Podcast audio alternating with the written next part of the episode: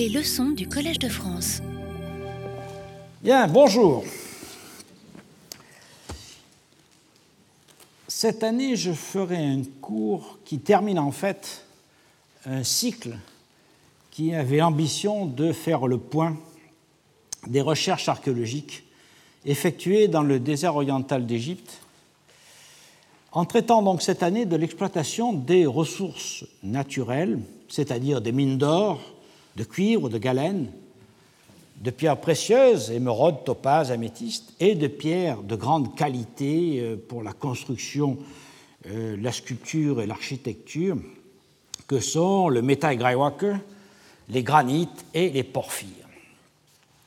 Ce cycle de cours se conclura par un colloque international que j'ai intitulé Le désert oriental d'Égypte durant la période gréco-romaine, bilans archéologiques, qui se tiendra ici même au Collège de France les 30 et 31 mars 2016. Lors de cette réunion à laquelle vous êtes conviés à assister, tous les acteurs majeurs de la recherche archéologique de ces dernières années dans le désert oriental exposeront des synthèses de leurs travaux.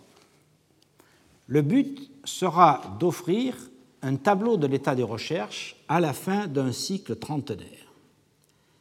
Les sites archéologiques de cette région étaient en effet pratiquement inaccessibles pour des raisons logistiques jusqu'à la fin des années 70.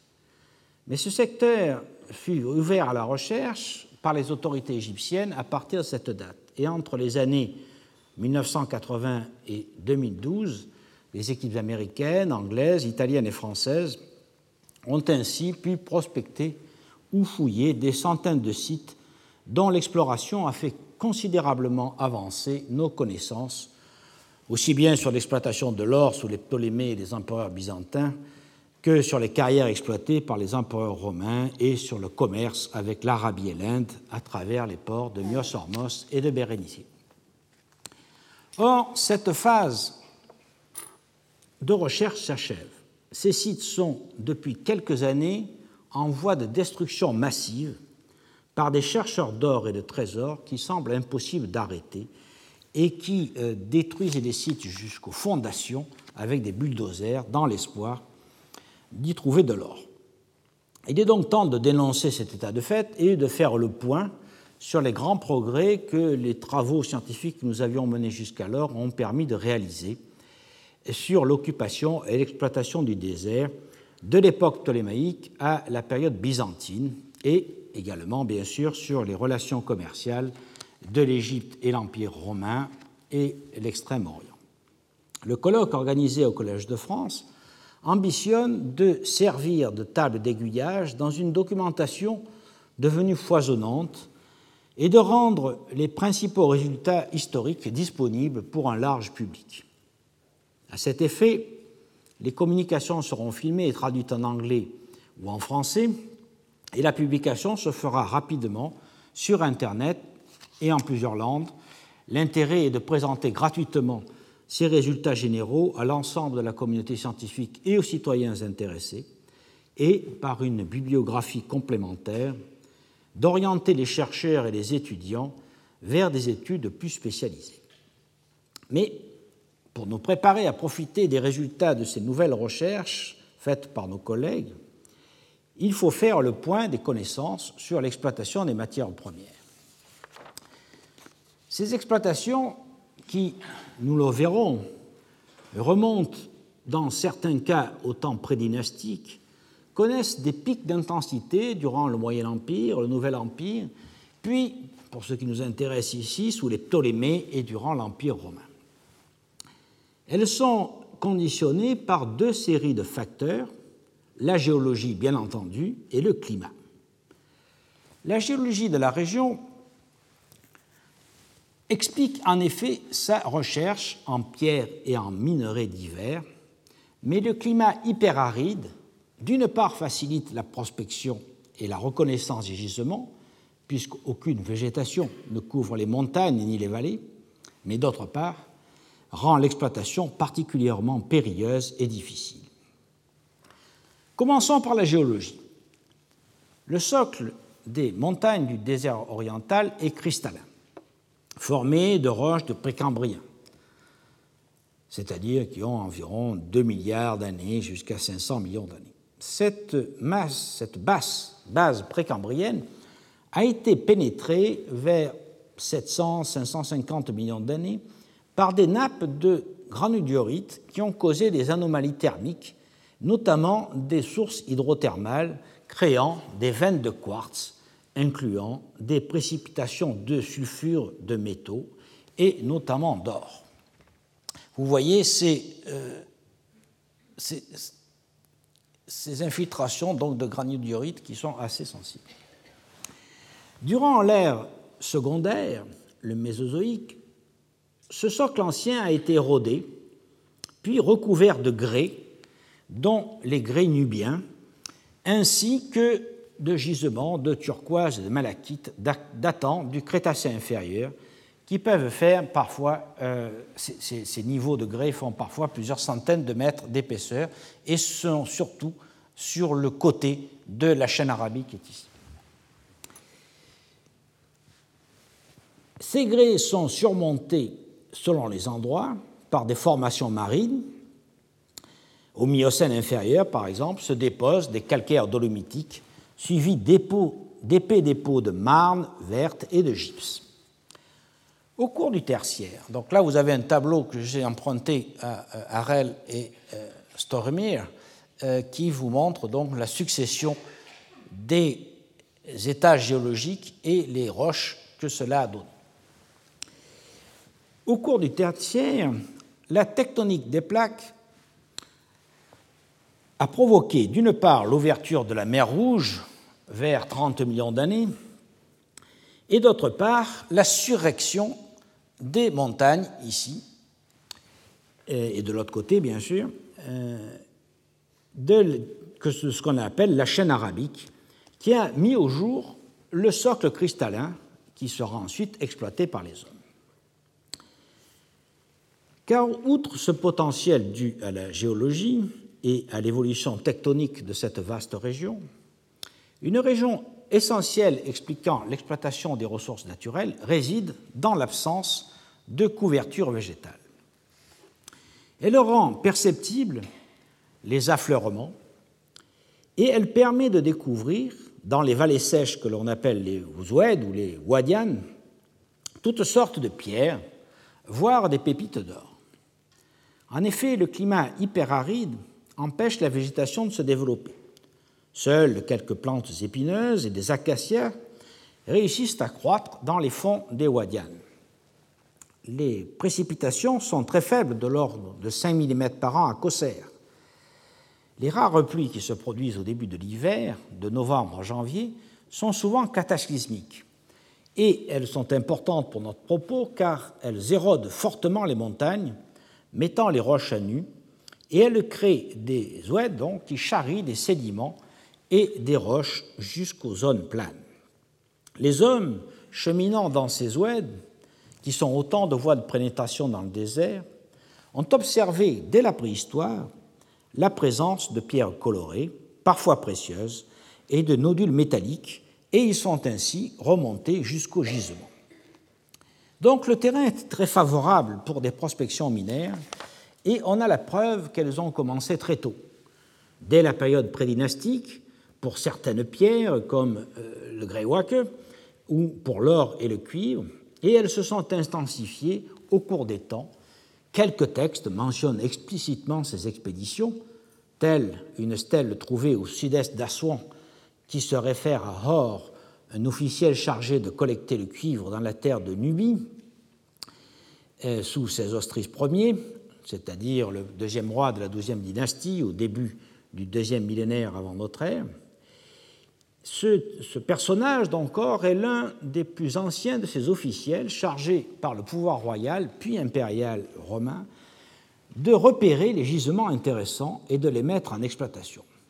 Sous le règne de Tibère, en 18 de notre ère, le centurion Caius Cominius Legas fit une dédicace à Pan, qui est l'assimilation grecque euh, de Mine, le dieu de Coptos et le dieu du désert, pour remercier la divinité de l'avoir conduit au gisement de porphyre du Djebel Dohan, qui s'appelleront désormais Mons Porphyrites. Le texte de l'inscription suggère qu'il était lui aussi chargé d'une mission de prospection par le pouvoir impérial. Mais si le terrain est favorable du point de vue géologique, il est aussi terriblement difficile à exploiter. La chaleur, l'aridité, le manque d'eau, les distances énormes à parcourir rendent l'exploitation particulièrement ardue et périlleuse. On assiste donc, tout au long de la période antique, à des expéditions organisées par le pouvoir pour exploiter pendant un temps souvent très court des gisements qui sont par la suite euh, ensuite abandonnés entre deux campagnes, voire définitivement lorsque la ressource est épuisée. En effet, toute expédition, souvent de plusieurs centaines d'hommes, nécessitait une logistique importante sous forme d'approvisionnement en nourriture et souvent en eau, transportée depuis des puits creusés pour la circonstance, voire à l'époque romaine, depuis euh, des, des, puits qui jalonnaient les routes et les forteresses édifiées pour garder les mines et les carrières. On ne s'étonnera donc pas que les phases d'exploitation correspondent à des moments où le pouvoir politique est suffisamment puissant pour organiser ces expéditions et leur pesante logistique. Au Moyen Empire, durant la deuxième période intermédiaire, au Nouvel Empire, surtout sous la XVIIIe dynastie, à l'époque perse et sous les premiers Ptolémées, puis durant les trois premiers siècles de l'Empire romain, et à nouveau après une crise euh, que nous verrons dans le courant du IVe et au Ve siècle de notre ère. Dans les massifs rocheux, des minéralisations se sont déposées, comme je l'ai dit, le long des failles et sont visibles en surface du fait de cette absence de couverture végétale. Certaines de ces minéralisations ont été exploitées sur de très longues périodes, comme par exemple les mines de cuivre de Timna entre le quatrième millénaire avant Jésus-Christ et jusqu'à l'époque des Mamelouks. Les minéralisations peuvent resserrer de l'or, du cuivre, du plomb, de la turquoise, de l'émeraude, de l'améthyste. Plus d'une centaine de gisements de ces minéraux, de ces minerais ont été exploités au cours de l'histoire dans le désert oriental. L'or est le métal qui fut le plus recherché. Il l'est à nouveau de nos jours, créant des bouleversements irrémédiables des gisements. La très grande majorité euh, des euh, gisements métallifères exploités de l'Antiquité sont des sites orifères. Dietrich et Rosemary Clem, dans leur ouvrage Gold and Gold Mining in Ancient Egypt and Nubia, paru en 2013, en ont recensé plus de 130. Dès l'époque prédynastique, les hommes ont recueilli des pépites d'or alluvial dans les oueds entre Aswan et le Rasbanas. On obtenait alors un or natif, naturellement mêlé d'une certaine proportion d'argent, pouvant s'élever jusqu'à 50%. Au Nouvel Empire, tous les gisements qui seront exploités plus tard sous les Ptolémées, par exemple, comme celui de Samout, euh, que nous verrons euh, dans un cours prochain, sont déjà connus et très largement exploités. On a pensé un temps, à la suite de David Meredith, dans un article paru en 1953, que, je cite, The most northerly gold sites were worked by the Ptolemies, possible a little by the Romans, but not by ancient Egyptians. In the central area, both the Ptolemies and the ancient Egyptians, not apparent, the Roman. In the south, it's again clear that the mines were worked in the Ptolemaic and dynastic time, but not with the exception and explain of Baramia by the Romans. En réalité, ce tableau est faux et la situation est bien plus complexe. Et nous verrons lors d'une prochaine séance que l'or n'a pratiquement pas été exploité durant l'Empire romain jusqu'à une date tardive. Et nous essaierons de comprendre pourquoi. Au Nouvel Empire égyptien, c'est surtout donc l'or alluvial qui était exploité. Les nodules métalliques étaient recueillis dans les oueds et broyés avec des molettes sur des tables de pierre pour obtenir une poudre. Ici, un exemple euh, du site de euh, el-Beidin que nous verrons prochainement. Cette poudre était ensuite lavée pour concentrer le minerai. Pour ce faire, il fallait creuser des puits. Une stèle de Séti Ier sur le roc qui est situé en face du temple de Canaïs, à l'entrée euh, du désert en venant d'Edfou, mentionne des mines d'or et le creusement d'un puits. Dans le Wadi al-Aki, au sud-est d'Assouan, une inscription de Kouban mentionne le creusement d'un puits pour la mine d'or, là où Séti Ier avait déjà essayé en vain de faire creuser un puits. À la fin du Nouvel Empire, l'exploitation philonienne commença, notamment dans le Wadi Hamamat, où le papyrus de Turin mentionne des gisements d'or. Cette technique d'extraction était déjà employée ponctuellement depuis le Moyen Empire, car la stèle de Simond, qui est aujourd'hui au British Museum, décrit comment ce fonctionnaire est allé dans la Nubie, nous dit-il, pour ramener de l'or à Amenemhat II durant la XIIe dynastie. Et le texte écrit que des hommes, des femmes et des enfants étaient forcés de creuser la roche et de laver le minerai. L'exploitation a connu un nouveau pic à l'époque perse et au début de la période ptolémaïque, de Ptolémée Ier à Ptolémée IV. À cette époque, les mines d'or ont été intensément exploitées avec de nouvelles techniques dans presque tous les gisements qui avaient déjà été précédemment utilisés, comme ceux de Samout, de Soukari, de Baramiak, vous voyez sur la diapositive, de Birhum al-Fawahir et euh, du Wadi Abu Jerida. Le gisement du Wadi Abu Jerida a été prospecté par l'équipe américaine de Harald Sidbotham and Barnard. Et ils ont euh, publié euh, un article dans le Journal of Egyptian Archaeology.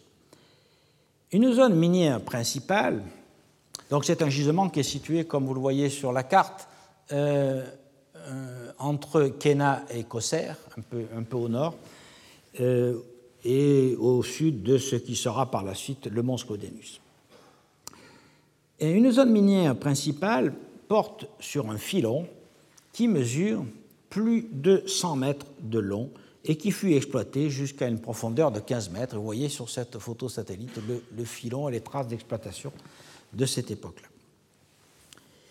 Il est environné de plusieurs cabanes, mais le bâtiment principal, alors voici une vue du filon avec la, partie qui a été exploitée, mais le bâtiment principal euh, et euh, les habitations de Miller sont situées à 6 km plus à l'ouest et elles comportent à la fois une forteresse et un habitat au pied de la forteresse que vous voyez ici sur la photo satellite. De très nombreuses meules allantes à oreilles en porphyre rouge ont été découvertes dans ce gisement qui a été exploité seulement sous les Ptolémées, probablement au IIIe siècle avant Jésus-Christ. Ensuite, l'or a été moins exploité à la fin de la période ptolémaïque dans cette région et semble-t-il plus du tout au cours du Haut Empire.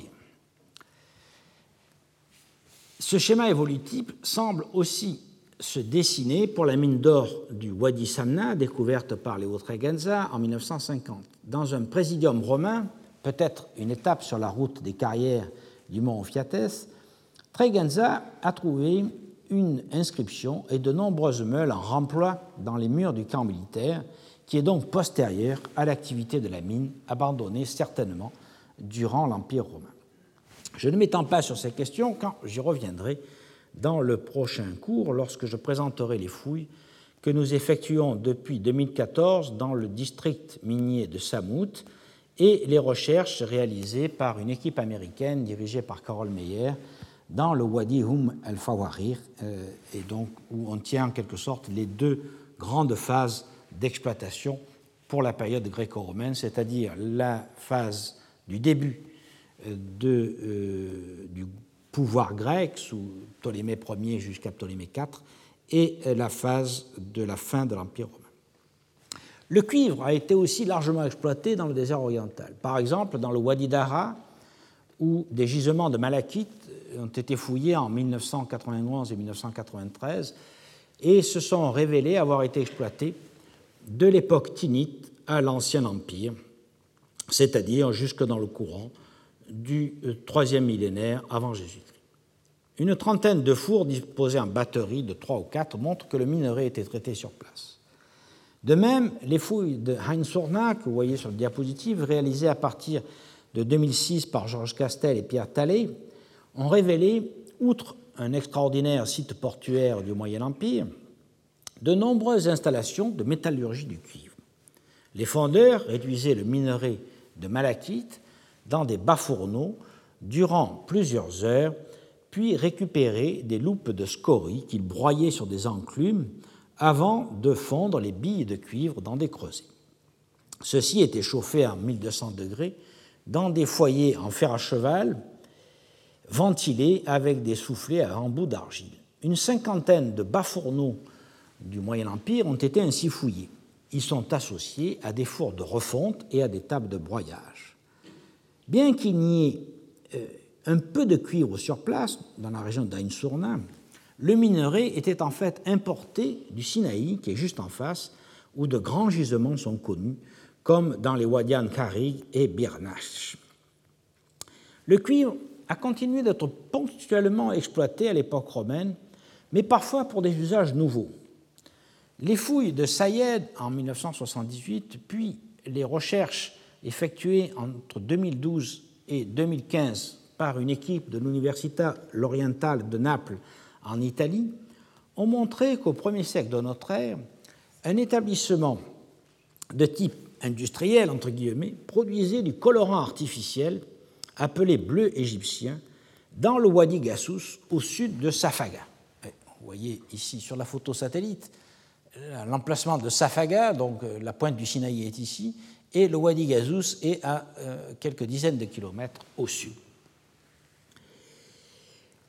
c'est le colorant qui était employé dans pratiquement toutes les peintures murales au cours de la période gréco-romaine, depuis les tombes princières macédoniennes jusqu'aux peintures de Pompéi. Et ici, je vous ai mis une coupelle contenant ce colorant qui a été trouvé dans un atelier de peintre de Pompéi dans la région 1, insula 9. Le procédé, en fait, en fait, était inventé en Égypte et le bleu était produit à Memphis, mais aussi à partir de la fin de la République romaine en Italie, à Pouzol et à Cume, où un entrepreneur du nom de Vestorius avait importé le procédé qui est bien connu par un texte de Vitruve au livre 7, paragraphe 12. Le procédé consistait à faire fondre du minerai de cuivre, du sable siliceux, du calcium et des fondants végétaux ou du natron à 900 degrés pendant 24 à 48 heures. Le mélange était placé dans euh, de grands euh, conteneurs, de grands creusets, dont de nombreux fragments ont été trouvés dans un site appelé depuis longtemps station gréco-romaine, et ce site comprend en fait plusieurs édifices, dont un sanctuaire et un puits entouré d'un mur, que vous voyez ici dans un dessin de Scheinfurt euh, publié en 1885, et euh, ici dans le, plan qui a été récemment fait par l'équipe italienne. Le problème, c'est que entre les travaux de Scheinfurt à la fin du XIXe siècle et euh, les travaux italiens, le site a été très largement vandalisé, notamment au bulldozer entre 2012 et 2015, compromettant beaucoup son interprétation. Sur cette question et sur le, vandalisme auquel euh, les Italiens ont été confrontés, je vous renvoie un, un, rapport très récent qui est disponible sur Internet et que vient de m'envoyer ma collègue Irene Bragantini et qui s'appelle Preliminary Report on the Second Season of the Italian Archaeological Mission in the Eastern Desert of Egypt. Donc, euh, on voit que y a une diversification à cette époque-là de l'usage du cuivre, mais que le cuivre en tant que tel n'est plus exploité à l'époque euh, gréco-romaine, car bien meilleurs gisements existent ailleurs dans l'Empire. Ensuite, il y a le minerai de plomb, la galène. La galène aussi a été très largement exploitée. Quelques gisements sont mieux connus par des fouilles et des prospections approfondies. Les mines les plus emblématiques sont celles du Djebel El Zayt, qui est situé à 80 km au nord d'Ourgada. Donc là, ici sur la photo satellite, vous pouvez voir euh, la pointe du Sinaï, Ourgada est à peu près ici, et le Djebel El Zayt et cette excroissance que l'on voit euh, à l'entrée du golfe de Suez. Cette éminence porte le nom de la montagne de l'huile, car du bitume sort naturellement à son pied. Il a, ce bitume, certainement été exploité très anciennement, car il était employé, par exemple, pour traiter une momie, dès la 9e dynastie. Le Djebel el-Zayt est une arête rocheuse culminant en 950 mètres d'altitude et dominant le rivage. L'arête est formée de roches granitiques recouvertes à l'ouest par des grès nubiens et des calcaires d'une Miocène. Donc vous voyez ici euh, l'arête granitique et toute la zone des grès nubiens et du calcaire. C'est dans ces calcaires que euh, se sont déposées des minéralisations de galène, utilisées surtout pour préparer le col et des médicaments pour les yeux. Le gisement, fouillé de 1982 à 1985 par Georges Castel et Georges Soukiassian, a été exploité à partir de la XIIe dynastie et jusqu'à la XVIIIe dynastie avec un pic d'activité entre 1700 et 1500 avant Jésus-Christ, époque où deux sites d'exploitation distants de 4 km sont alors en activité. Les mineurs repéraient une minéralisation en surface et la suivaient en profondeur par des galeries longitudinales suivant la veine ou par des élargissements en salles irrégulières lorsqu'ils rencontraient un nouveau gisement en profondeur. Ils extrayaient des cristaux de galène, parfois assez gros, et des masses oxydées qu'ils broyaient en surface pour récupérer de plus petits cristaux de galène. D'autres mines de galène ont été exploitées par la suite, telles celle du Djebel Abu Kharfan, située dans du calcaire, où une galerie a donné une inscription de la 26e dynastie. Celle-ci examinée à plusieurs reprises, mentionne euh, une mine de plomb appelée mine Biati. Elle a malheureusement été vandalisée et détruite, comme un très grand nombre de gisements au cours des années 2013-2014. Une autre inscription datée entre la 14e et la 16e année de Sémétique Ier indique que la mine était confiée à Padusir, chargé d'ouvrir une bonne route pour atteindre facilement le gisement de la terre des vivants. Pour célébrer l'événement, une offrande est faite à mine. La mention de mine de plomb indique bien que c'est ce métal qui était alors recherché et non plus seulement la galène pour le col. Ces gisements ne semblent pas par la suite continuer d'être exploités à l'époque gréco-romaine, là encore parce que d'autres gisements beaucoup plus rentables et plus faciles à exploiter étaient disponibles pour les Grecs, bien entendu, les gisements du Lorion et pour les Romains, les gisements d'Espagne. Les autres minerais euh, dans le désert oriental ont été nettement moins recherchés. L'argent se trouve en faible quantité dans le minerai de plomb, mais il est surtout dans la cérusite, qui est un carbonate de plomb, et très peu dans la galène, qui est un sulfure de plomb. Et c'est surtout la galène qui abonde dans le désert oriental, donc on peut penser que l'argent n'a pas été recherché en tant que tel. Le minerai d'étain, lui, est présent dans certains gisements sous forme de cassitérite et fut exploité ponctuellement pour faire des alliages cuivreux, tels que le bronze, notamment dans la région de Mersa Alam, dès l'Ancien Empire. Mais par la suite, on n'a pas de traces d'exploitation. Le minerai de fer, quant à lui, est abondant comme partout ailleurs sur Terre, abondant dans le désert oriental, par exemple dans le Wadi el-Daba, où il se présente sous forme de magnétite et d'hématite. Mais la rareté du bois rendait son extraction peu utile dans le désert.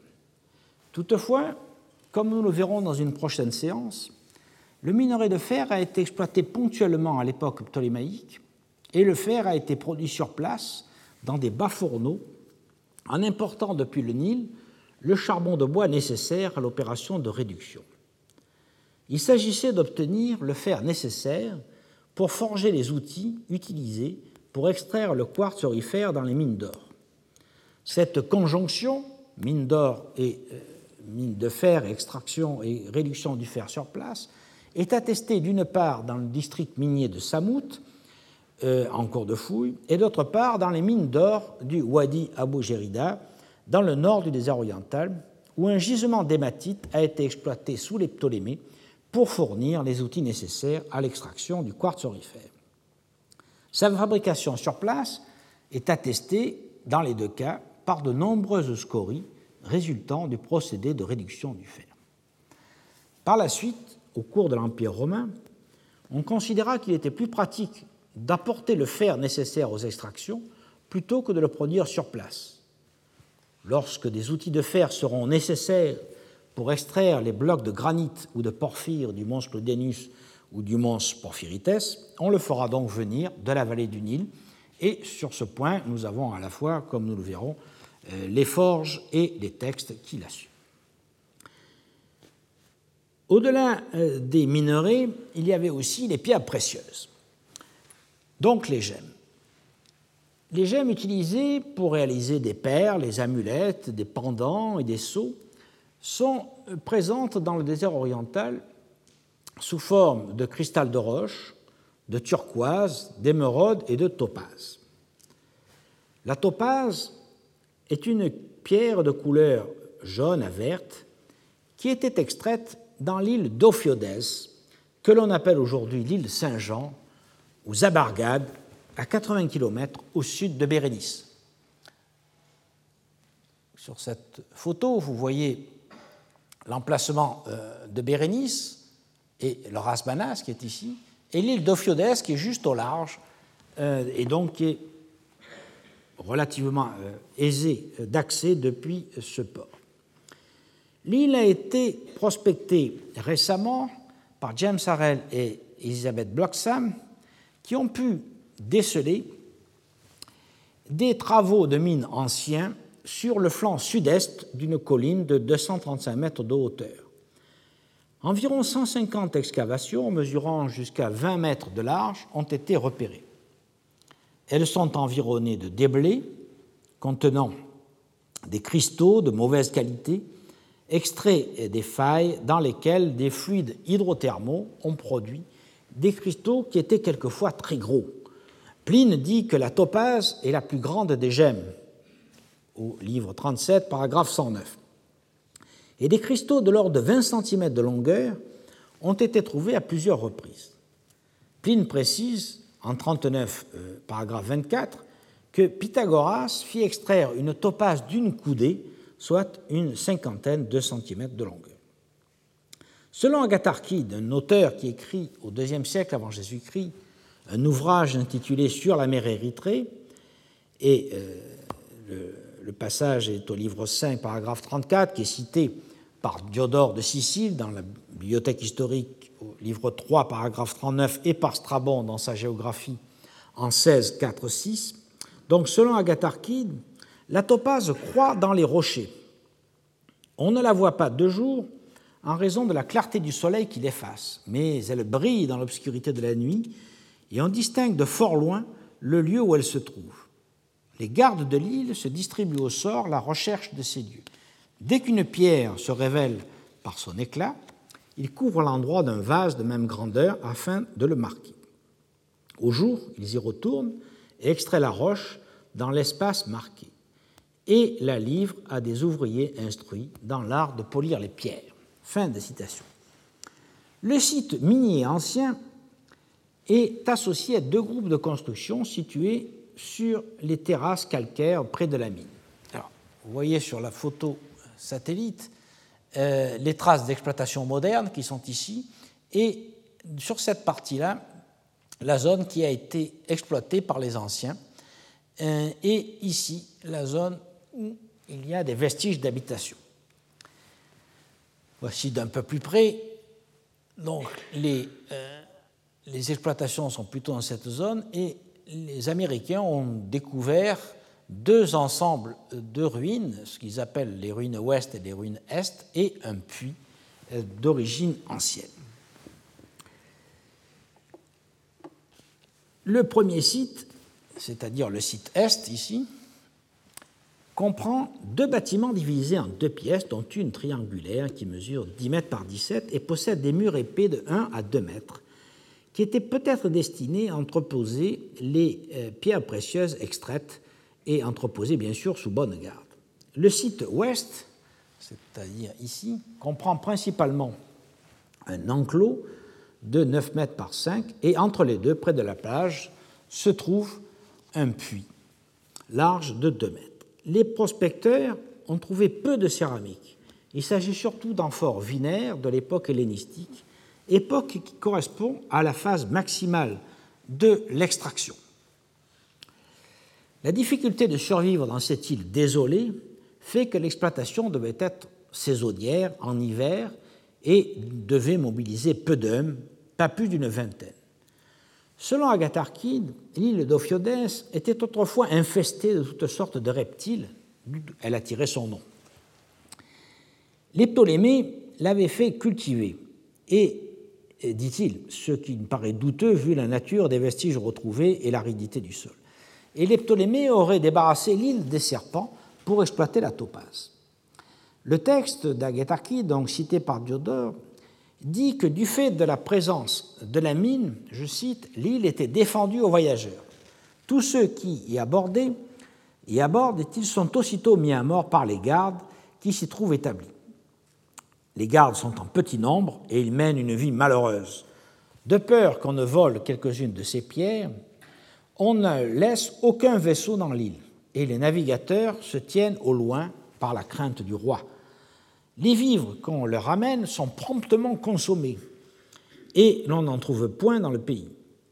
Quand il leur reste plus que peu de vivres, les habitants du lieu viennent s'asseoir tous ensemble sur le rivage en attendant l'arrivée de leurs provisions. Si elles tardent à venir, ils se voient réduits à la dernière extrémité.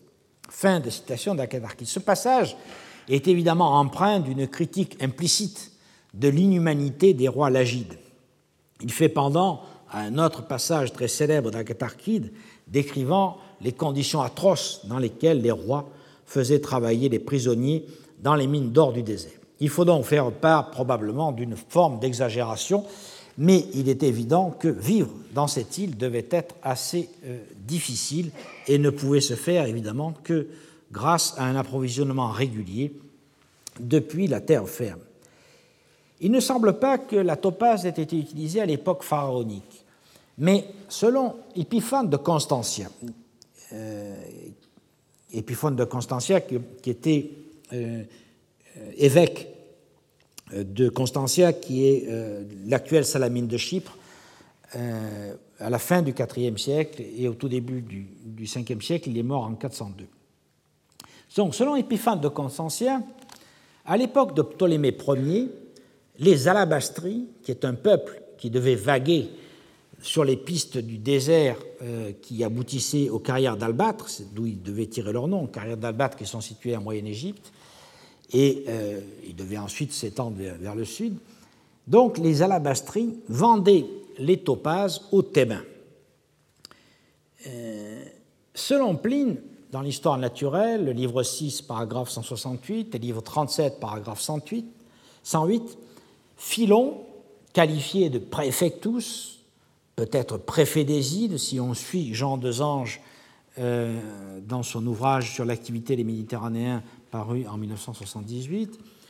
Euh, donc ce Philon, qualifié de préfet, envoie à Bérénice, maire de Philadelphie, une énorme topaze de l'île d'Ophiodès. Ce geste pourrait marquer le début du contrôle royal des Lagides sur cette région et ses mines sous euh, Ptolémée en effet, à partir de la fondation du port de Bérénice, sous Ptolémée II ou peu avant, les gisements ont dû être exploités par euh, des mineurs venant de ce port et ils devaient être approvisionnés depuis ce site. Il y a toutefois une incertitude chronologique due au fait que les fouilles effectuées cette année même, 2015, par Martin Hans et Steve Sidebotham à Bérénice ont prouvé que le temple de Sérapis existait dès avant le règne de Ptolémée II. Il est donc possible que la mainmise royale sur l'île des Topazes soit aussi légèrement antérieure. Quoi qu'il en soit, de nombreux topazes ont été trouvés dans les niveaux hellénistiques du port de Bérénice. Pline dit que la mine fut ouverte par Ptolémée II, ce que les prospections archéologiques faites par Harel et semblent confirmer globalement. Par contre, l'absence apparente de matériel céramique du Haut Empire romain et de l'Antiquité tardive pose le problème de la continuité de l'exploitation. En effet, c'est à cette époque qu'on le trouve les plus importantes concentrations de mobilier céramique dans les sites du désert. Si véritablement le site de l'île ne, recèle pas de mobilier de ces périodes, il faudra envisager l'hypothèse que l'exploitation s'est concentrée sous les Ptolémées et que par la suite on aurait utilisé des stocks existants sans revenir exploiter les filons. De fait, les mentions littéraires se concentrent sous les Ptolémées, époque à laquelle nous, sur laquelle nous sommes assez bien renseignés euh, par Agatharchide, Diodore et Strabon. Au début de l'Empire, Pline, au livre 6, 168, 170, et puis, comme je l'ai dit, en 37, 107, 108, appelle ce lieu l'île des Topazes et indique qu'elle était auparavant appelée Citis. Ptolémée, le géographe hein, du IIe siècle, l'appelle de son côté Agatonis dans la géographie, livre 4, paragraphe 5, sans impliquer que l'extraction ait continué à cette époque. Toutefois, en 11 de notre ère, la dédicace du panéon du Wadi Samna, Wadi Um Vikala, dont je parlerai bientôt, indique que le préfet de Bérénice portait le titre d'archimétallarque de l'émeraude, de la topaze, des perles et de toutes sortes de mines et de carrières d'Égypte. C'est une inscription euh, euh, signalée par André Bernand sous le numéro 51 dans son ouvrage Pan du désert. Ce titre semble impliquer une continuation de l'exploitation sous Auguste. Et il y a surtout le périple de la mer Érythrée, dont j'ai eu l'occasion l'année dernière de dire toute l'importance pour le commerce dans l'océan Indien et en mer Rouge vers le milieu du premier siècle de notre ère. Le périple dit que la topaze, qu'il appelle la pierre chrysolitone, la pierre d'or, est la seule gemme que l'on exporte vers l'Inde. Pline parle de son côté de chrysoptéros. Cela implique certainement une extraction, au moins sporadique, pour fournir ce courant commercial. Enfin, les couches datant de l'Antiquité tardive à Bérénice ont aussi livré des cristaux de topaze tendant à prouver que l'exploitation continuait au IVe et Ve siècle. Là encore, le témoignage d'Épiphane de Constantia est intéressant. Épiphane, qui, comme je vous l'ai dit, écrit à la fin du IVe siècle, était bien renseigné car non seulement il pratiquait le grec, le latin, l'hébreu, le copte, mais surtout il avait voyagé en Égypte dans sa jeunesse. Et il rapporte dans le Dégemnis, au euh, livre 12, paragraphe 243, que les alabastries, les bougaïs et les axoumites s'étaient rendus indépendants avant même que Dioclétien n'évacue le mons Maragdus, et donc dans le dernier quart du IIIe siècle. L'exploitation de l'île de Topaz serait alors peut-être retournée aux nomades du désert, très fortement présents par ailleurs dans le port de Bérénice lui-même. La question de la chronologie de l'exploitation reste donc débattue en attendant la publication précise des prospections et surtout euh, un détail de l'ensemble du mobilier céramique qui a été retrouvé. Et il est possible qu'on se rende compte qu'il y a euh, au-delà des céramiques d'époque ptolémaïque, quelques céramiques d'époque romaine. Venons-en maintenant aux émeraudes. L'émeraude a été très recherchée pendant de nombreux siècles dans les montagnes au nord de Bérénice. Un district que les Romains appelaient Mons Maragdus, donc le mont des émeraudes, et euh, que vous voyez ici, Bérénice est là, on est à peu près à une centaine de kilomètres au nord de Bérénice. Le toponyme, d'ailleurs, s'est perpétué à l'heure actuelle sous la forme de Djebel Zubara, qui est une déformation évidemment de Smaragdus. L'émeraude est un béryl, c'est-à-dire un silicate d'aluminium hexagonal dont certains cristaux bien formés forment des émeraudes lorsqu'ils sont vert foncé. Ces cristaux se forment par dépôts hydrothermaux dans les failles, fracturant la roche-mère cette roche est le plus souvent du schiste. Les failles sont alors remplies de quartz et dans certains cas de béryl. Ici, vous avez une vue des montagnes du mont Smaragdus qui sont très, euh, élevées par rapport au wadi environnant. Et ici, un exemple des béryls du mont Smaragdus euh, qui, sont encore très euh, largement répandus autour des mines évidemment, ceux-ci sont des, des béryls qui n'ont pas été euh, utilisés car ils ne recelaient pas euh, d'émeraude.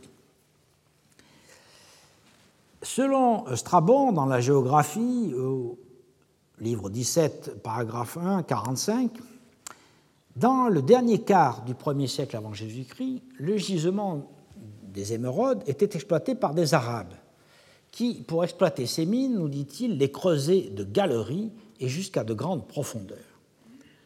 De fait, le gisement du mont Smaragdus a été exploité au moins de la fin de la période ptolémaïque jusqu'au XVIe siècle de notre ère, et voire euh, un peu plus tard. Mais au début du XIXe, sa localisation précise s'était perdue. Les mines, en fait, ont été retrouvées par Frédéric Caillot. Frédéric Caillot avait été chargé d'une mission géologique pour retrouver ces mines par le pacha d'Égypte, Mehemet Ali, qui avait le projet de les exploiter à nouveau. La redécouverte a eu lieu en 1816, mais la mauvaise qualité des émeraudes, comparée à celle d'Inde et surtout à celle de Colombie, alliée aux énormes difficultés qu'aurait posées l'exploitation, a poussé le pacha d'Égypte à renoncer à son projet. Caillot a rendu compte de ses prospections dans l'ouvrage Voyage à l'oasis de Thèbes et dans les déserts situés à l'orient et l'occident de la Thébaïde pendant les années 1815-1818, paru apparu en 1821. Le site a été ensuite plusieurs fois visité au cours du XIXe siècle, notamment par Giambattista Belzoni et par John Garland Wilkinson, puis par Nestor Lott, et il a été enfin étudié un peu plus sérieusement à la fin du XIXe siècle par des savants allemands. Mais les travaux récents de prospection et fouilles ont eu lieu surtout en 1994 par une équipe américaine euh, dirigée par Shaw, Branbury et Jameson, et surtout de 2002 à 2003 par une autre équipe américaine, celle de Steve Sadbotham, qui fouille aussi à Bérénice, comme nous l'avons vu l'année dernière. Le district minier, très, très vaste, comporte neuf centres d'exploitation. Les sites du Wadi Gemal à du Wadi Nougos, trois sites dans le Wadi Sikait, euh, le site du Wadi Humarba et celui du Djebel Zubara, qui sont donc sur cette euh, carte détaillée. Vous voyez là, donc, ils sont tous groupés évidemment dans la montagne. Le site le plus anciennement exploité est celui du Wadi Sikait, c'est-à-dire ici, au centre même euh, du, du district minier. Les vestiges d'exploitation s'étendent sur plusieurs kilomètres en une quinzaine de mines, certaines comportant des puits assez larges et des galeries. Le long de Wadi, les archéologues américains ont repéré trois sites d'habitat nommés Sikate, Middle Sikate et North Sikate. L'établissement majeur est à Sikate, que l'on appelait Senskis dans l'Antiquité, et où se trouvent deux temples creusés dans la falaise qui, à cet endroit, comportent des couches de stéatite, une roche qui est aisée à sculpter et qui permet donc de euh, creuser des temples rupestres. Vous voyez ici l'un de ces temples euh, et la couche de stéatite qui a été euh, creusée pour créer le temple. Le grand temple, donc celui-ci, comporte trois salles souterraines précédé euh, d'un portique et d'une cour. Le porche était soutenu par des colonnes ménagées dans le rocher. Donc vous voyez, en fait, c'est quatre colonnes, deux engagées et deux libres. Le porche était surmonté d'une inscription et d'un linteau euh, donc, qui est aujourd'hui brisé. On suppose que ce temple est d'origine ptolémaïque, car sur l'autel au fond de la salle principale, on voit quelques traces de hiéroglyphes, mais la datation n'est pas assurée. Donc voici une vue un peu plus rapprochée avec euh, la façade. Une des euh, colonnes a été détruite et remplacée aujourd'hui par un, un, assemblage de pierres monté par l'équipe américaine pour éviter que le plafond ne s'écroule. Et ici, une vue des trois chambres à interne, euh, taillées dans la roche, et ici de l'autel sur lequel on trouve quelques traces de hiéroglyphes. Les fouilleurs américains, en dégageant euh, le sol, ont trouvé un tétradragme de Néron et une statuette d'Isis. Le deuxième temple est lui aussi rupestre et comporte une inscription qui a été réalisé sous l'empereur Galien, soit entre 260 et 268 de notre ère. Cette inscription, publiée plusieurs fois, notamment par André Bernand dans son ouvrage Pan du désert sous le numéro 69, dédie le temple à Sarapis, Isis, Apollon et aux autres dieux. Quelque temps avant ou après, c'est difficile à déterminer à partir de l'inscription, l'inscription nous dit qu'un lacus a été creusé près de l'hydrema, c'est-à-dire qu'une citerne, lacus, a été ajoutée à un puits qui existait déjà, le, puits que l'on appelle localement donc hydrema. Cette inscription est essentielle car elle date du dernier temps du contrôle romain sur cette zone avant qu'elle ne retourne sous la domination des tribus arabes nomades. Elle montre que l'armée romaine a maintenu jusqu'au règne de Galien son contrôle sur les mines d'émeraude qui doit cesser, je le crois, en 270. De plus, la dédicace à Isis précise qu'il s'agit de l'Isis de Senskis, c'est-à-dire donc l'Isis du lieu, et nous donne ainsi le nom ancien de Sikei. La mention de l'hydromain renvoie aux puits qui ont certainement été creusés à diverses périodes dans le fond du Wadi, mais qui sont aujourd'hui totalement ensablés. En effet, comme nous allons le voir, euh, le village disposait de pas mal d'eau, ce qui permettait aux habitants de faire pousser euh, des légumes dans des jardins. Outre les temples, le site est couvert de bâtiments des deux côtés du wadi. vous les voyez ici. Euh, ici, c'est le côté ouest du wadi Sikait, et l'autre côté est également rempli euh, d'habitations.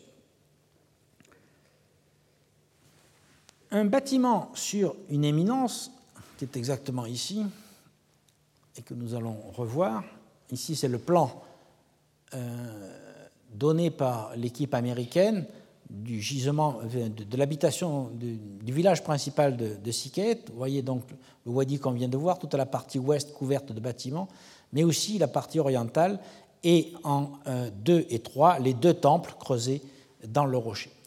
Nous allons maintenant voir ce bâtiment qu'il a situé sur une petite éminence et qui est qualifié par les fouilleurs américains de bâtiment administratif entre guillemets, car il semble qu'il ne s'agisse pas d'un temple. Il est particulièrement bien conservé, il se trouve exactement en face des temples rupestres, et euh, il a euh, des murs qui sont préservés jusqu'à 4 mètres de hauteur. À l'intérieur, il est pavé de dalles et il comporte euh, deux grandes pièces séparées par une porte monumentale flanquée de niches avec étagères sur les côtés. La destination n'est donc pas assurée. Caillot, qu'il avait vu bien sûr, pensait à un temple, mais les Américains plutôt un bâtiment administratif où des contrôleurs aurait recueilli et compté les émeraudes pour le compte des directeurs des mines, tels que Poplius Juventus Agathopus, qui, sous Auguste, euh, était donc en charge de la gestion et l'exploitation de ces mines, ou par la suite des procurateurs des mines qui sont attestés dans le courant du deuxième siècle de notre ère. Deux autres grands bâtiments, tels que le bâtiment tripartite, euh, encore un terme des Américains, tripartite building, au nord du bâtiment administratif, et l'édifice dit aux six windows, aux six fenêtres, ainsi appelé parce qu'il conserve six belles fenêtres, pourraient avoir eu des fonctions officielles ou religieuses, mais en l'absence de fouilles, on ne peut pas encore se prononcer. De nombreuses maisons bien construites sont édifiées, comme je l'ai dit, des deux côtés du wadi. Leurs murs présentent un appareil caractéristique fait de petites pierres plates, bien empilées, et comporte des fenêtres avec des niches. La plupart de ces maisons possédaient des cours et des sortes de jardins où les habitants faisaient pousser des plantes et pratiquaient un peu d'élevage au vin et caprin.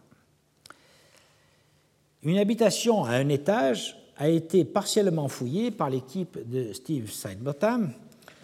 Elle fut habitée probablement à plusieurs reprises, puisqu'en continu, entre le 1er siècle et le 5e siècle de notre ère.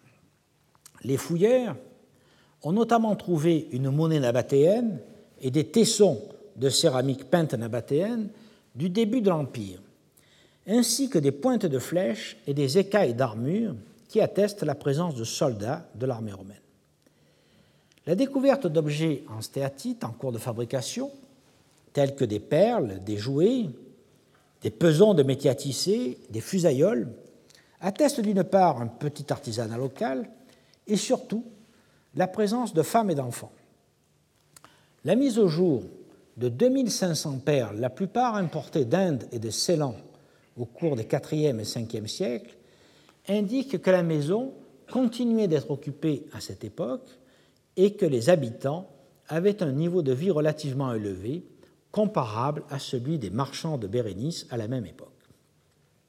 Autour de l'agglomération, on décèle plusieurs centaines de tombes récemment pillées.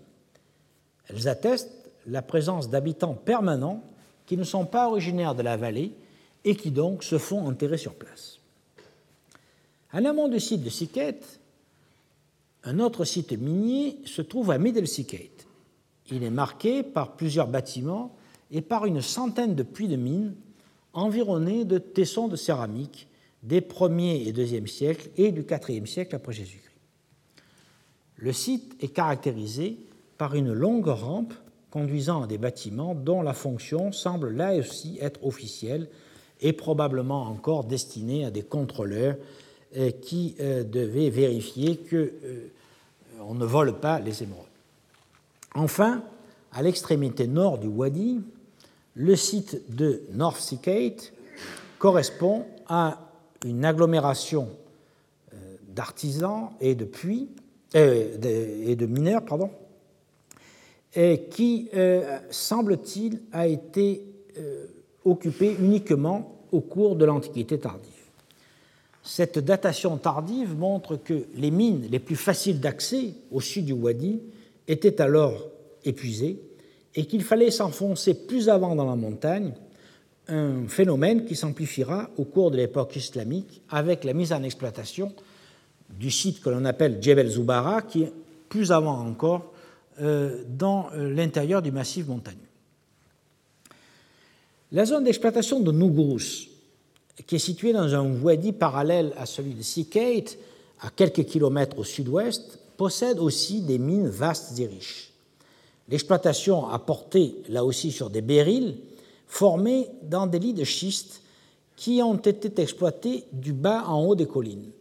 À Nougrous, plusieurs centaines de bâtiments sont encore visibles, dont une vingtaine en excellente condition. Vous voyez ici euh, où nous sommes, donc nous étions à Sikate, au centre du gisement, et Nougrous est au euh, sud-ouest, dans un wadi parallèle. On s'enfonce dans le wadi, et vous voyez les collines qui sont euh, couvertes de ces bâtiments, certains très importants comme celui-ci, qui est probablement un bâtiment administratif, ou comme celui-ci, qui est un temple.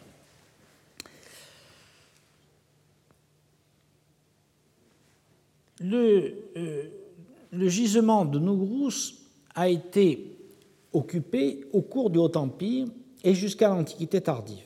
Il n'y a pas de, de fouilles, donc on ne sait pas s'il y a une interruption. Le matériel semble montrer qu'il y a une continuité d'occupation. Un long bâtiment adossé au rocher, impressionnant par sa longueur et par sa terrasse artificielle, et doit être là aussi un bâtiment euh, officiel destiné à des bureaux et au logement des contrôleurs de la mine. Voici euh, une vue que j'ai faite il y a quelques années et un dessin fourni par euh, Martin Hens lors des travaux de l'équipe américaine. Enfin, un peu plus au sud, un édifice construit sur une éminence est un temple, nous le savons avec certitude, car euh, les Américains y ont trouvé euh, la base d'une statue de Dieu, d'un Dieu qui est assis sur un socle euh, qui porte des hiéroglyphes. Faisant pendant en Ougrous, mais à l'est, se trouve le gisement du Wadi Um Harba, qui est relié à Sikait par un chemin aménagé dans la montagne, et ce gisement est caractérisé par des centaines de puits de mines et une cinquantaine d'habitations associées à des céramiques du Haut Empire et de l'Antiquité tardive. Deux centres miniers moins importants sont situés dans le Wadi Gemal, euh, au sud-ouest du Wadi Sikait. Ils comprennent chacun une vingtaine de bâtiments.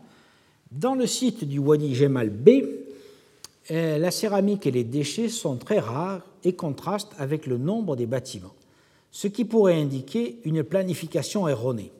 L'implantation d'un habitat, probablement sous l'impulsion de l'administration romaine, dans une zone qui s'est révélée ultérieurement peu riche en émeraudes et donc qui a été abandonnée assez vite. Dans le même Wadi Gemal, au lieu dit Kab Marfou, se trouve un temple à mi-hauteur sur une colline. Et euh, ce temple couronne une terrasse de 4 mètres de haut à laquelle on accédait par un escalier.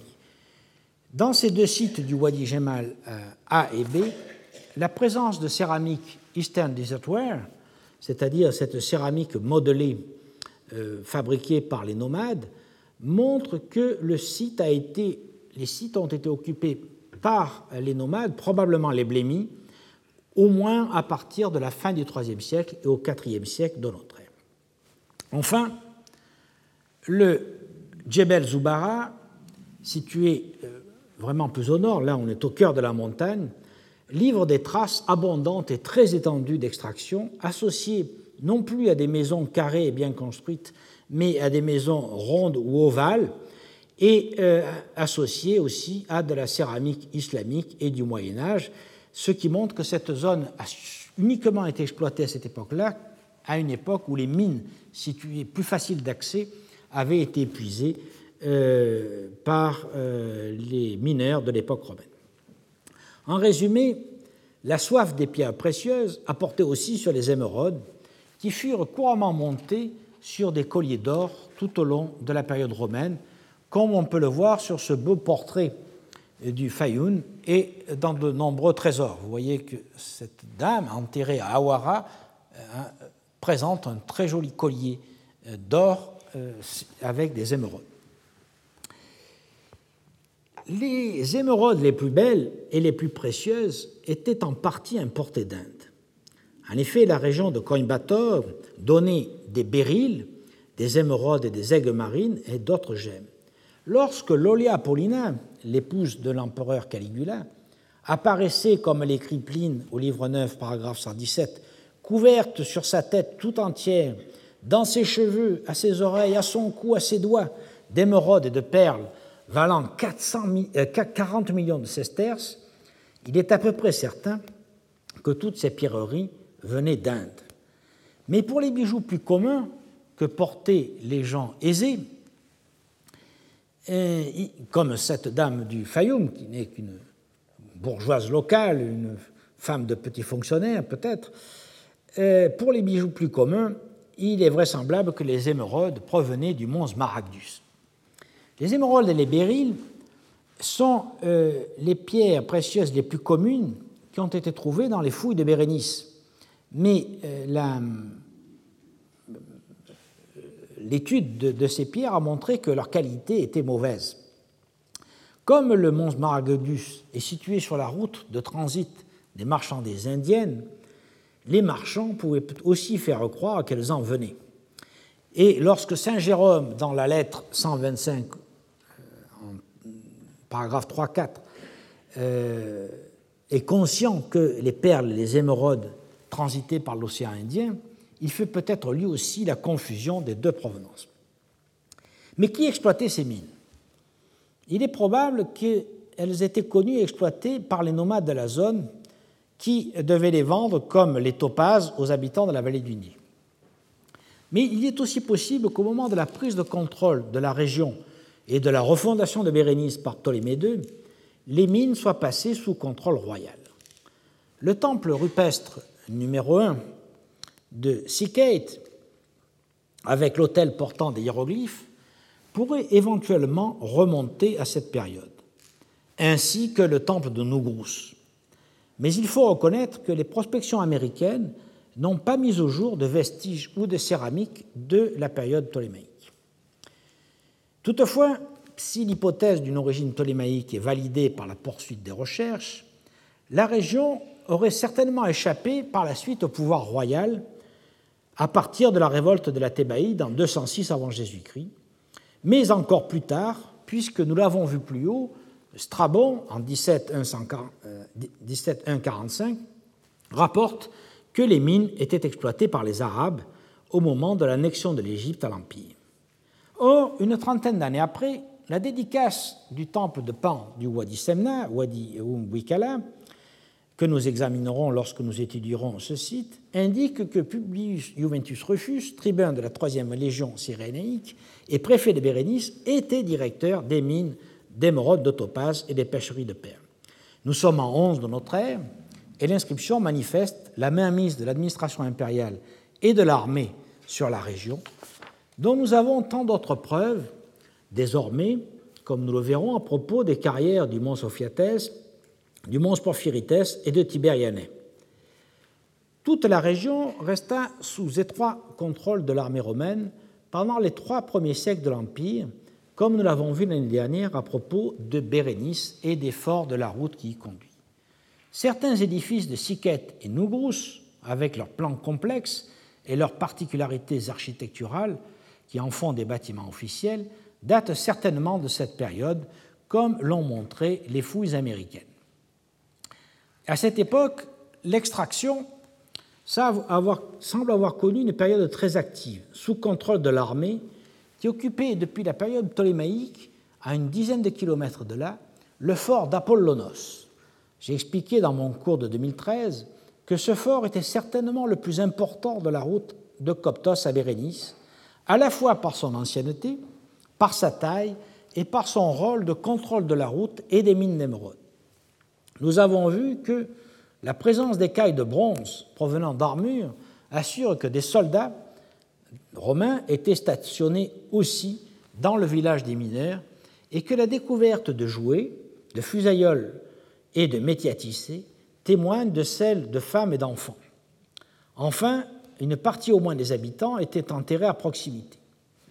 Toutes ces observations montrent qu'une population stable de mineurs vivaient sur place. À la différence des carrières impériales, dont nous verrons, euh, que nous verrons par la suite, les carrières de pierre, il ne s'agit donc pas d'expédition, mais d'une exploitation continue qui, étant donné le nombre de constructions, rassemblait une population importante, habituée à vivre en permanence dans le désert et donc certainement indigène. Ce que confirme, à partir du IIIe siècle et peut-être avant, la présence de céramique Eastern Desertware modelée à la main. La technique utilisée pour trouver les émeraudes était simple. Les roches contenant les béryls étaient extraites des galeries, parfois profondes, et concassées afin de rechercher les émeraudes susceptibles d'être utilisées en bijouterie. L'administration impériale, sous l'autorité d'un procurateur, d'abord un affranchi impérial, puis à partir du IIIe siècle issu de l'ordre équestre, contrôler l'exploitation et en tirer profit. C'est à ces fonctions qu'il faut probablement attribuer les grands bâtiments que nous avons vus sur les sites miniers et en particulier le bâtiment administratif de Sikei. La crise provoquée par l'annexion de l'Égypte par Zénobie en 270 a, nous l'avons vu l'année dernière, provoqué l'abandon des forteresses et la fin du contrôle militaire. Immédiatement après, les tribus locales ont bien entendu continué d'exploiter les mines à leur compte, profitant des infrastructures existantes. Leur présence est signalée par les vases euh, d'Eastern Desertware datés des 3e et 4e siècles, qui ont été trouvés dans plusieurs sites d'habitat du complexe du mont Smaragdus, et dont Hans Barnard, dans son ouvrage Eastern Desertware Traces of the Inhabitants of the Eastern Desert of Egypt and Sudan during the 4th and 6th centuries, euh, paru en 2008, a rendu compte euh, en publiant l'ensemble de, de la céramique trouvée. Ces données archéologiques trouvent un écho chez Épiphane de Constantia, euh, qui, euh, nous l'avons vu à propos des tropazes, connaissait bien l'Égypte pour l'avoir parcouru dans sa jeunesse, c'est-à-dire quelques années avant les événements qu'il rapporte. Au paragraphe 244 euh, du Dégémnis, il rapporte qu'après la reprise en main de la région par Dioclétien, le mont Smaragdus a été abandonné aux Blémis. Comme nous l'avons vu en commençant, les nomades ont poursuivi l'exploitation longtemps, continuant à fournir les marchands. De fait, les sources tardives telles que Claudien citent encore les émeraudes parmi les étoffes garnies de pierreries que les empereurs portent. Par exemple, dans le De Quarto Consulatu Honorii, paragraphe 585 et suivante, ou alors lorsqu'il décrit, le même Claudien, le partage des trésors impériaux par les fils de Théodose au début du Ve siècle, euh, euh, enfin à la fin du IVe siècle, pardon, quand il élumière les chlamydes de soie pourpre et euh, les cuirasses et les ceinturons garnis d'émeraudes, de hyacinthe et de perles, un passage dans le De Consulatu Stiliconis de 88. Mais ces émeraudes sont certainement, comme durant le Haut Empire, importées d'Inde, lorsqu'elles s'adressent évidemment à la clientèle impériale les béryls d'Égypte étaient plutôt toujours destinés aux bijoux communs, tels ceux que portaient les, euh, les, gens des classes moyennes. Et euh, vous voyez ici un exemple sur un bijou du IIe siècle après Jésus-Christ trouvé à Lyon. Et vous voyez que ce sont des, des émeraudes vert clair, un peu laiteuses, qui évidemment n'ont rien à voir avec les très belles émeraudes qui viennent d'Inde euh, à cette époque. Il est 11h12, euh, on va faire une petite pause de 5 minutes avant d'aborder la question des améthystes. Reprenons avec l'exploitation des améthystes. Améthystos vient du grec sans ivresse, car on pensait que porter un cristal d'améthyste protégeait des effets du vin, probablement par mimétisme, car cette gemme a la couleur du vin rouge, ce que dit Théophraste dans le traité sur les pierres au paragraphe 30-31. Il s'agit en fait d'un quartz pourpre utilisé de la fin euh, du prédynastique euh, pour faire des bijoux, des perles, des amulettes. Le cristal s'est formé lorsque les failles dans le granit occasionnées par le mouvement des plaques tectoniques et l'ouverture de la mer Rouge ont été parcourus par des solutions hydrothermales, un peu comme tous les autres cristaux et euh, toutes les autres formations minérales. Ces circulations d'eau chaude, chargées de minéraux, les ont remplies de quartz, surtout de quartz hyalin, mais aussi d'un quartz transparent que l'on appelle le cristal de roche et d'améthyste, un quartz auquel des impuretés de fer donnent euh, la couleur vineuse. Euh, deux mines principales sont connues dans le désert oriental, celle du Wadi el-Oudi et celle proche du Wadi Abu Diyeba. Le Wadi el-Oudi est situé euh, au sud-est euh, d'Aswat, que vous voyez ici, et le Wadi Abu euh, Diyeba à la latitude, disons, de Safaga, et pas très loin de ce qui sera par la suite le Scodianus. Le district minier du Wadi El-Oudi donc, est situé à 25 km au sud-est d'Assouan. Il est formé de trois zones d'extraction associées à trois établissements fortifiés. La mine a surtout été exploitée au Moyen Empire et au Nouvel Empire, mais une partie a continué de l'être à l'époque romaine. Euh, sur cette question, il faut se reporter à un article de Shaw, Ian Shaw et de Jameson, paru dans le Journal of euh, Egyptian Archaeology en 1993. La mine euh, d'Abu d'Iyeba est-elle mieux connue grâce à une prospection récente de James Harrell et Steve Sidebotham, qui ont publié un article détaillé dans le bulletin de l'Institut français d'archéologie orientale en 2006, euh, euh, article qui s'intitule The Ptolemaic to Early Roman Amethyst Quarry at Abu Diyeba in Egypt's Eastern Desert. Le district minier, en fait, a été euh, découvert en 1914 et il s'étend sur 3 km. Il est caractérisé par plusieurs centaines de tranchées dont certaines mesurent plus de 100 mètres de long et qui sont parallèles entre elles et suivent des veines de quartz. vous voyez ici la localisation. Euh, nous sommes donc au sud-ouest de Safaga, au sud du mont Sclodianus, qui est situé ici. Là, on voit le Wadi Baroud. Euh, et donc en plein au cœur euh, des montagnes primaires de la chaîne arabique.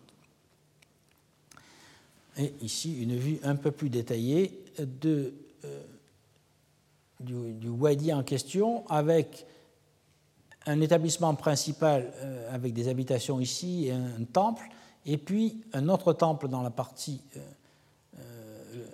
plus à l'est du Wadi, et un autre établissement d'habitation. Et partout ailleurs, là où on voit tous les, points, il s'agit de zones d'extraction et de, tranchées.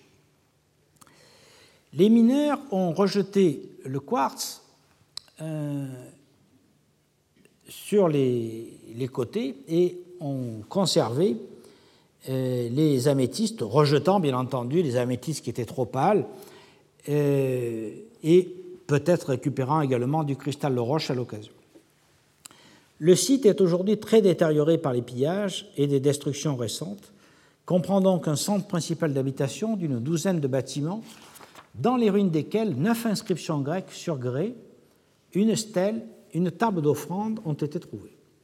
Ces inscriptions montrent que l'établissement principal, servant de logement et de poste de contrôle à des officiels, euh, était euh, donc sous contrôle de euh, l'administration royale. Une inscription connue par le recueil d'André Bernand sous le numéro 59 dans l'ouvrage qui s'appelle Pan du désert. Cette inscription, donc 59, est datée du règne de Ptolémée VI Philométor et de Cléopâtre II, donc entre 175 et 170 avant Jésus-Christ. Les autres textes sont aussi d'époque ptolémaïque et sont principalement des dédicaces à Pan du Bon Voyage, à Isis, à Harpocrate et à Sarapis. Mais la céramique trouvée lors des prospections montre que l'exploitation de la mine a duré au moins jusqu'au 1er siècle après Jésus-Christ et peut-être au début du IIe siècle, euh, selon les auteurs de la publication. Toutefois, les céramiques qui sont publiées me semblent, elles, toutes datables du 1er siècle.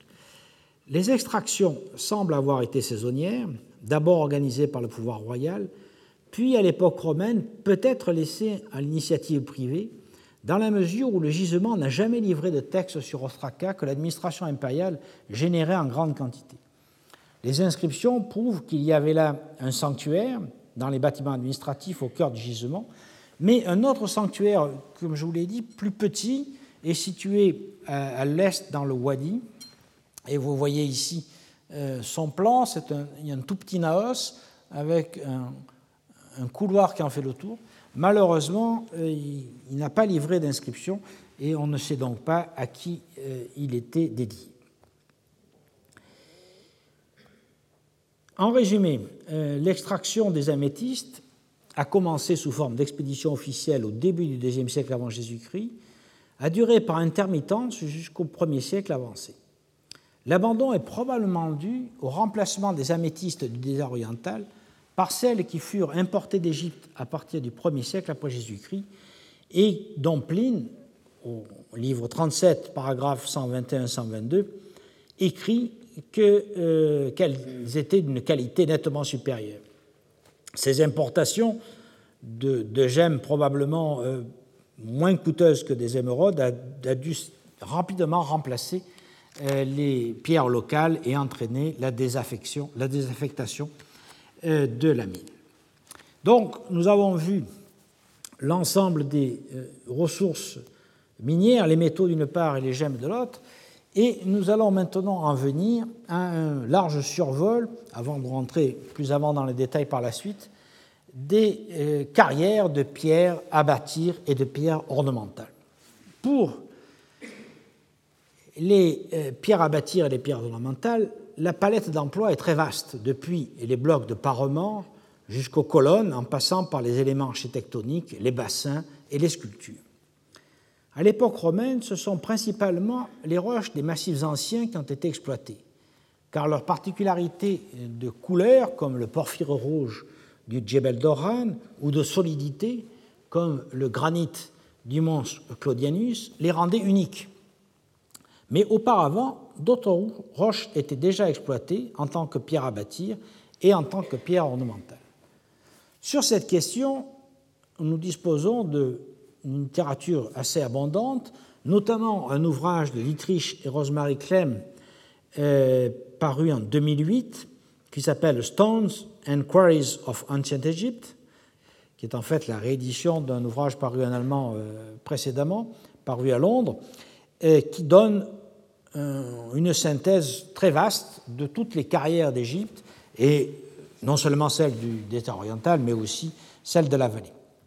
Et puis, juste après, un peu plus récemment, James Harrell et euh, Stormir euh, ont publié en 2009 une courte synthèse bien à jour et bien illustrée de photos qui est euh, directement disponible sur Internet et dont je tire cette carte qui vous montre l'ensemble des carrières connues à la fois le long de la vallée, ils sont ici, ce sont surtout des carrières de grès et de calcaire, et dans le désert oriental où nous avons principalement euh, des carrières de granodiorite et euh, de, roches dures colorées. Ces carrières donc se divisent en carrières de moellons à bâtir et en pierres colorées de grand prix. Les pierres à bâtir étaient extraites de plus de 200 carrières qui ont été donc répertoriées principalement le long de la vallée du Nil ou en bordure euh, occidentale du désert oriental dans des grès et des calcaires. Beaucoup d'entre elles sortent de notre cadre car directement liées au Nil et donc euh, assez faciles d'accès et directement exploitées par les habitants. Mais certaines sont situées sur la côte de la mer Rouge. Il existe par exemple une carrière nanhydride de gypse Wadi al-Ambat euh, qui a été publiée par James Harrell en 2010 et qui est située près de Bérénice. Si on rentre un peu plus dans les détails, nous pouvons commencer par les carrières du Wadi Amamat. Dans le Wadi Amamat, on a extrait euh, depuis euh, l'époque prédynastique une pierre que l'on appelle euh, le Meta Grewake et que les anciens Égyptiens appelaient le Beren, qui est cette pierre sombre, noire à verdâtre foncé que vous voyez ici les latins l'appelaient lapis basanites. Ptolémée désigne la montagne, Ptolémée le géographe, désigne la montagne sous le nom de Basanitou litos, litou oros, c'est-à-dire la montagne de la pierre basanite. Et Pline, dans l'histoire naturelle, au livre 36, 58, puis en 147 et 157, indique, qu'il connaît bien la provenance et les qualités de cette roche en écrivant qu'elle a la couleur du fer et sa dureté, et en décrivant ses usages en médecine. C'est en fait une roche sédimentaire qui s'est formée de dépôts marins composés de mica, de feldspath et de quartz, cimentés par un sédiment argileux composé de mica euh, fortement métamorphisé.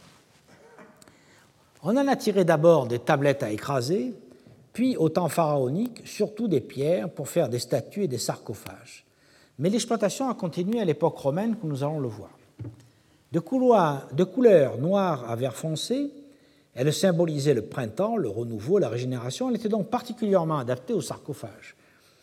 À côté de cette pierre très prisée pour la sculpture notamment, on a exploité aussi une brèche appelée hécatonlitos en grec, que vous voyez ici,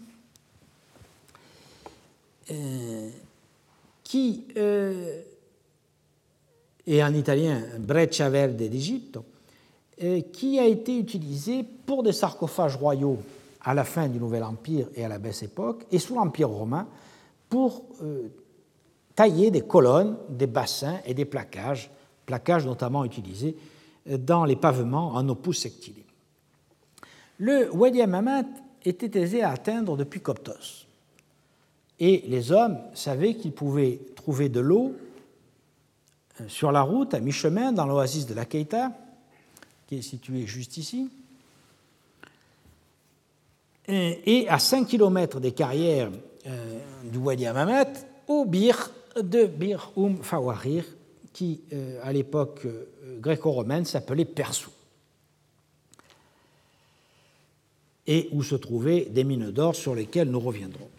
Plus de 400 inscriptions euh, pharaoniques, hiéroglyphiques et 150 en démotique et en grec ont été gravées sur les parois rocheuses euh, du, défilé et des carrières. Alors, ici, sur cette carte euh, empruntée à Dietrich Kliem, on voit le passage à travers le Wadi Hamamat euh, et la zone où se trouvent les concentrations de carrières, c'est-à-dire ici de ce côté et ici, notamment les carrières romaines sont sur le côté occidental euh, de, la paroi rocheuse et le côté oriental pardon de la paroi rocheuse, comme nous le verrons par la suite.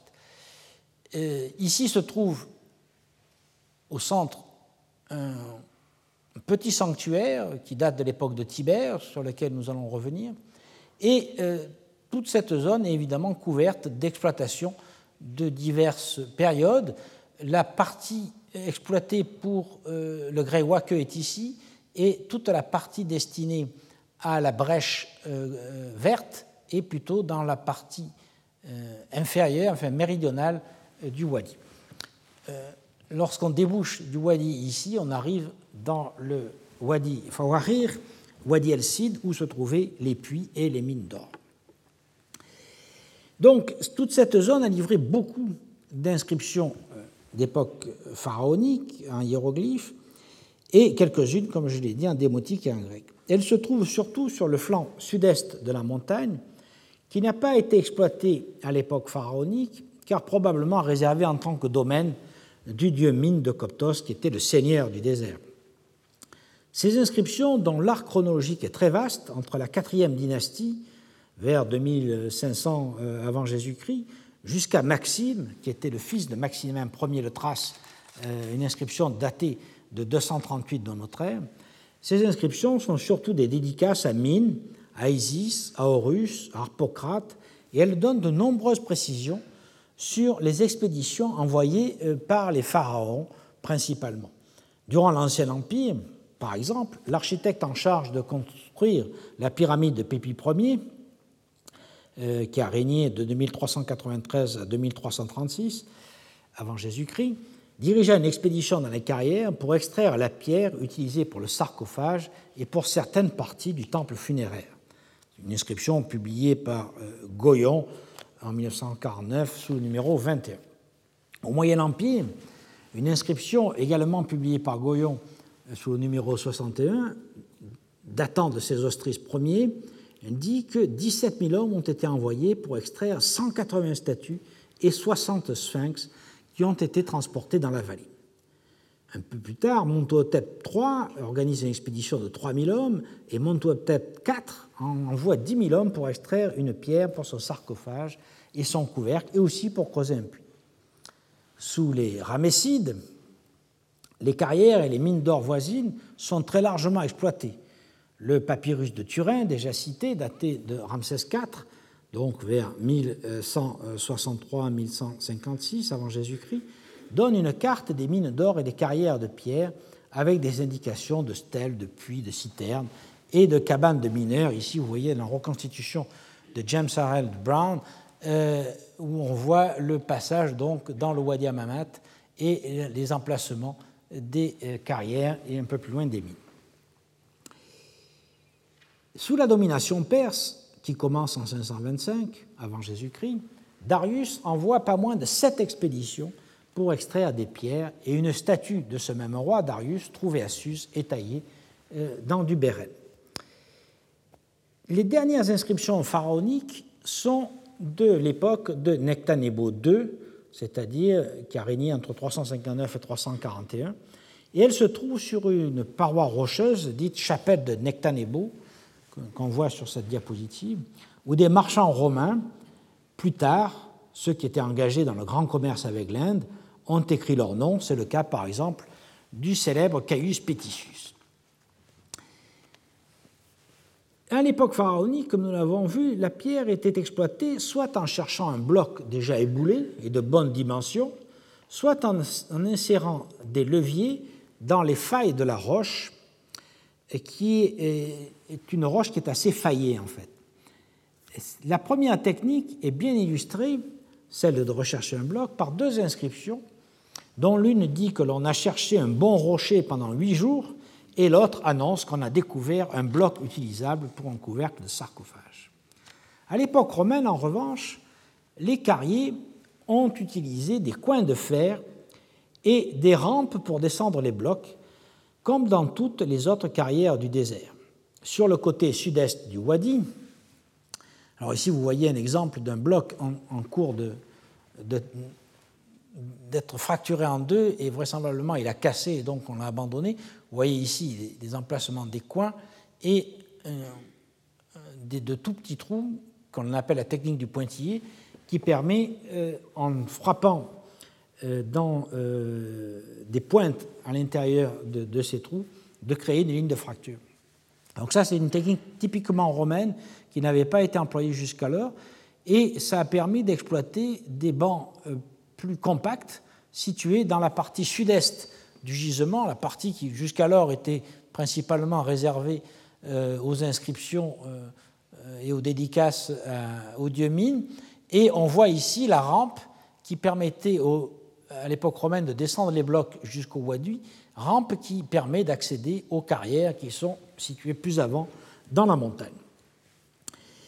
La technique plus avancée de l'époque romaine a donc permis d'exploiter euh, à nouveau la partie centrale du gisement, qui euh, était euh, presque abandonnée, et à une plus grande profondeur. Et dans la partie est, donc d'ouvrir des carrières plus vastes au sommet de la montagne. Dans la partie sud de la carrière, la brèche verte, comme j'ai dit, qui s'appelle en italien Breccia Verde Antica, qui, était utilisé certes depuis le début du dynastique, a été à nouveau exploité à l'époque romaine euh, pour euh, notamment des, petites colonnes et des bases. Mais en général, les caractéristiques de la roche, même dans les parties qui ont été exploitées par les Romains, et notamment les nombreuses failles, empêchaient d'extraire de très grands blocs. Pline, en 38, euh, pardon, au, au, livre 36, paragraphe 58, dit très clairement, je cite, Nulle part on ne trouve de plus gros bloc que celui que dédia dans le temple de la paix l'empereur César Auguste Vespasien, représentant le Nil autour duquel jouent ses seize enfants. Par ces derniers sont symbolisés les seize coudées que représente l'accroissement maximum du fleuve en crue. on voit donc que même malgré les techniques de l'époque, euh, on pouvait difficilement faire autre chose que euh, des statues ou des sarcophages. Les carriers de la période romaine habitaient dans un groupe de cabanes euh, construits sous Tibère et, qui ont été fouillés de 1987 à 1988 par Anigas de l'Institut français d'archéologie orientale. Les constructions irrégulières sont groupées de part et d'autre d'une chapelle de plan rectangulaire qui est dédiée à Pan, c'est-à-dire à, à, Mine. Alors vous voyez ici la chapelle centrale, ici une photo qui date de 1997, donc euh, dix ans après les fouilles, donc l'herbe un peu repoussée, avec le naos dans la partie centrale, et de part et d'autre, deux groupes de pièces qui ont été euh, ajoutées et euh, sans plan véritablement euh, régulier. En effet, en 18 après Jésus-Christ, Publius Juventus Agathopus, directeur de tous les métallats d'Égypte, comme il s'annonce, et affranchi de Publius Juventus Rufus, préfet de Bérénice, et le fameux archimétallarque euh, des gisements d'émeraudes, topazes et de toutes les mines et carrières d'Égypte. Euh, donc, Agathopus a fait construire la chapelle. Et nous verrons que ces deux personnages sont aussi à l'œuvre dans les carrières de granit du mont Sophiatès. Autour de la chapelle, qui marque en quelque sorte la, réouverture, ou en tout cas un moment fort euh, d'exploitation des carrières sous l'autorité impériale et sous contrôle de l'armée, les carriers ont donc construit des habitations. Il y a 13 pièces sur le euh, côté nord-est et 10 sur le côté euh, sud-ouest. Vous voyez ici le, naos, enfin le, temple avec le petit naos ici et l'inscription qui est autour, et les habitations qui ont été construites de part et d'autre, habitations qui comprennent en général une seule pièce avec des banquettes en, pierre qui évidemment étaient recouvertes de matelas qui servaient à la fois aux carriers et aux soldats euh, d'habitation. Les inscriptions et les ostracas trouvés euh, dans ces euh, habitations fixent les bornes de l'occupation et de l'exploitation des carrières entre 18 après Jésus-Christ et 68 après Jésus-Christ. Les 41 ostracas qui ont été trouvés montrent que l'agglomération, bien que non fortifiée, regroupait des carriers et des militaires chargés de leur protection. La période d'intense activité correspond d'ailleurs à celle de l'emploi principal de la lapis basanites à Rome. Par la suite, la pierre sera encore euh, utilisée jusqu'au IIIe siècle au moins, mais en moindre quantité. Elle servait notamment à sculpter des euh, statues telles celles d'Hercule et celles de Bacchus qui proviennent du palais du Flavien sur le Palatin mais qui sont aujourd'hui conservées au musée de Parme, ou celles de Sérapis, euh, aujourd'hui conservées à la Villa Albani. La pierre était aussi utilisée pour tailler des bassins, dont ceux hexagonaux conservés au musée du Vatican ou au musée d'Alexandrie, et également euh, pour faire des, vasques, dont vous voyez ici un fragment, vasques dont les bordures étaient euh, décorées. La breccia verde la verde antique, elle, était surtout utilisée, comme je l'ai dit, pour tailler des colonnes, certaines assez grandes, dont on a des exemples euh, à Rome, comme vous voyez ici, euh, conservés dans le Palazzo dei Conservatori, euh, mais aussi à San Vitale de Ravenne, à Constantinople, où il y en avait dans l'église des saints apôtres, qui sont aujourd'hui au musée, et en remploi au Caire, par exemple dans le mausolée de Mohamed El Nasser, ainsi qu'à Cordoue, dans la grande mosquée, évidemment là encore en remploi, ce sont des colonnes qui ont été récupérées dans des monuments antiques et réutilisées euh, par les conquérants arabes lorsqu'ils ont construit euh, leurs monuments et leurs mosquées. Quelques blocs ont été aussi utilisés pour faire des coupes et des statues, comme une statue assez connue d'un prisonnier assis qui est conservée au musée du Louvre. Donc, pour résumer, une exploitation qui est surtout concentrée au 1er siècle après Jésus-Christ et euh, semble-t-il, diminue très fortement par la suite. Venons-en maintenant à la granodiorite. La granodiorite a été exploitée surtout à l'époque romaine et dans la partie centrale du désert oriental, entre Kena et Safaga. Euh, vous voyez ici sur cette photo, donc là, nous avons vu tout à l'heure le Djebel Zayt ici, le Hasbanas ou Bérénice, et vous voyez que nous sommes dans la partie centrale du désert oriental, l'endroit du coude du Nil où se trouvaient les villes de Coptos, porte du désert, comme nous l'avons vu l'année dernière, mais aussi de Kena, la nouvelle ville qui était directement liée à euh, l'exploitation des carrières. Cette euh, grande audiorite donc a été exploitée euh, dans plusieurs lieux, beaucoup de carrières, mais quand même quatre lieux principaux que sont le mont Sclodianus, euh, le mont Sophiatès, le Tibériané et Domitiané. Sur cette diapositive, je vous ai mis euh, des exemples des, euh, des, granites qui viennent de ces carrières. Comme vous voyez, le granit se ressemble un peu partout, mais avec de légères différences. Euh, le granit dit Augusteum, exploité au mont Sophiatès, est un, un, granit avec beaucoup de blanc et de petits grains gris et verts. Le Tiberianum, qui a été exploité dans le Wadi Baroud, au contraire, contient des cristaux noirs beaucoup plus importants et des cristaux blancs aussi. Euh, le Claudianum est plus équilibré, euh, blanc et, gris, comme le Tiberianum, mais avec un grain beaucoup plus fin. Et euh, le granit de contient, lui, beaucoup plus de grains noirs et gris.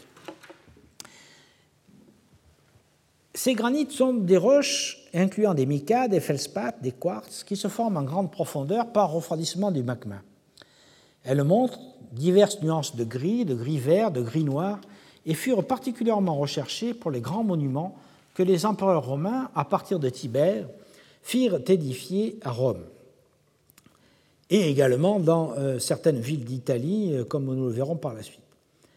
En effet, si le granit n'est pas rare sur le pourtour méditerranéen, il est souvent faillé, ce qui le rend impossible à utiliser pour tailler de grands monolithes, comme les énormes colonnes que réclamaient les architectes chargés par les empereurs d'édifier les palais impériaux, à commencer par la Domus Tiberiana, puis la Domus Transitoria, puis la Domus Aurea de Néron, puis le palais des Flaviens, et les grands monuments publics tels que le Forum de Trajan, le Panthéon d'Agrippa, enfin d'Agrippa refait par, euh, euh, par Adrien, et le temple de Vénus et de Rome, édifié par Adrien et Antonin. La particularité du mont Sclodianus est de fournir ce granit exceptionnel, ce qui explique son exploitation malgré des difficultés extraordinaires. Outre le complexe du mont Claudianus et de ses satellites comme Baroud, Um Uyut, Um Shegilat et Domitiané, que je détaillerai dans les prochains cours, le granit a été exploité dans plusieurs autres carrières moins importantes qu'il faut mentionner. La première probablement la plus ancienne ouverte par les Romains, est celle du mont Sophiatès, dans un secteur aujourd'hui appelé Wadi Sanna, Wadi Umvikala. Le nom antique est attesté par une inscription découverte au tout début du XXe siècle dans le sanctuaire de Pan, situé en face euh, du bâtiment administratif au pied des carrières. Le texte, publié plusieurs fois, notamment par André Bernand dans l'ouvrage Pan du désert sous le numéro 51, est une dédicace à Pan réalisée le premier du mois de Pony dans la 40e année du règne d'Auguste, c'est-à-dire euh, en 10-11 après Jésus-Christ, alors que Publius Juventus Rufus était tribun de la 3e légion sérénaïque. Le sanctuaire de Pan à Ophiates a été dédié, comme je l'ai dit, par Publius Juventus Agatopus, son affranchi, procurateur, administrateur et bienfaiteur, dit-il, de toutes les mines d'Égypte. Le texte est suivi d'actes d'adoration de Ptolémaïos, curateur de la cohorte de Florus, donc qui représente l'armée, et euh, qui était évidemment en charge du bâtiment, et de Mercis et de Sauter, deux architectes qui étaient en charge du travail. Le texte est essentiel sur plusieurs points. D'une part, il donne le nom de la carrière, la date de fondation du temple, et probablement de tout le complexe, et il donne le nom de euh, l'affranchi Publius Juventus Agatopus, qui dirigeait l'exploitation des mines sous la haute autorité du préfet de Bérénice. L'entreprise est donc décidée, exécutée par le pouvoir impérial, et il faut probablement y voir la volonté d'Auguste, ou plutôt de ses conseillers et architectes, de rechercher, à la manière des pharaons, des pierres exceptionnelles dans le désert oriental d'Égypte.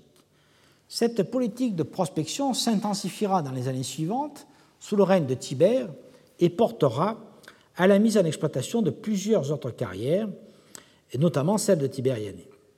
C'est la raison pour laquelle on peut identifier la pierre extraite de la carrière du mont Sophiatès avec le marmore Augusteum que mentionne Pline dans l'Histoire naturelle, livre 36, paragraphe 55. Et il écrit euh, dans ce passage que le marmore Augusteum et ensuite le marmore Tibereum ont été découverts pour la première fois en Égypte sous les principats d'Auguste et de Tibère. Je cite, il se distingue de l'ophyte qui a des taches semblables à celles d'un serpent, d'où vient son nom, par un groupement différent des taches. Le marmore augusteum a des veines ondées en forme de tourbillon, celle de Tibère les a blanches, disséminées et non pas ondées, ce que nous avons vu tout à l'heure. On ne trouve que très peu de, euh, très petites colonnes en ophyte. Il en existe de deux sortes. La première est tendre et blanche, molle candidi, dit La deuxième est dure et noirâtre, nigritans douri. Et il ajoute que toutes les deux sont réputées guérir les maux de tête et les morsures de serpents. On retiendra pour notre propos que la variété blanche et tendre est probablement une sorte de stéatite, alors que la variété noire est un granit et probablement celui qu'on vient de voir. Au dire de Pline, généralement très bien informé, ces variétés de pierre ne sont pas à proprement parler des ophytes, mais s'en rapprochent, et c'est peut-être pour cela que la carrière du Wadi Semna Wadi Um a été baptisée Mons Ophiates. Quant à la carrière du Marmor Tiberium, nous verrons qu'elle a été identifiée à Baroud dans le complexe du Mons Claudianus et les ostracas montrent en effet qu'elle s'appelait Tiberiade. L'appellation de Marmor Augusteum est cohérente avec la mise en exploitation à la fin du règne d'Auguste. Ce marbre est techniquement ce que l'on appelle aujourd'hui un gabbro, une roche primaire vert foncé contenant des minéraux de pyroxène, amphibolite, chlorite et des veines de quartz. Il a été utilisé pour des colonnes, des corniches, des plaquages et notamment pour des dallages et pour des pièces plus spécifiques telles que des bassins et des piédestaux, aussi bien à Rome, à Pompéi qu'à Herculaneum. Mais comme le dit Pline, et nous allons le voir pourquoi, on ne pouvait pas tirer de grands blocs de ce marmore augustéum. La roche euh, ophyte, donc Ophites lithos, est aussi citée par Lucain dans la Pharsale et par Stas dans les Sylvae, ainsi que par Martial, puis par Doscoride euh, dans le De Materia Medica 562, par Denis le Périégète dans la description du monde inhabité à la ligne 1013. Mais la confusion avec la véritable ophyte et l'existence de la variété blanche et tendre, donc de la stéatite, rend improbable, ou du moins peu sûr, l'utilisation de ces textes pour décrire l'emploi de la roche du mont Sophiates euh, égyptien. Donc je n'en tiens pas compte ici. En revanche, d'autres inscriptions trouvées sur le site se rapportent euh, à son exploitation. Celle que l'inscription euh, numéro 52 du recueil de Bernan, qui est datée de Tibère, et l'inscription 53, qui elle date d'Antonin le Pieux.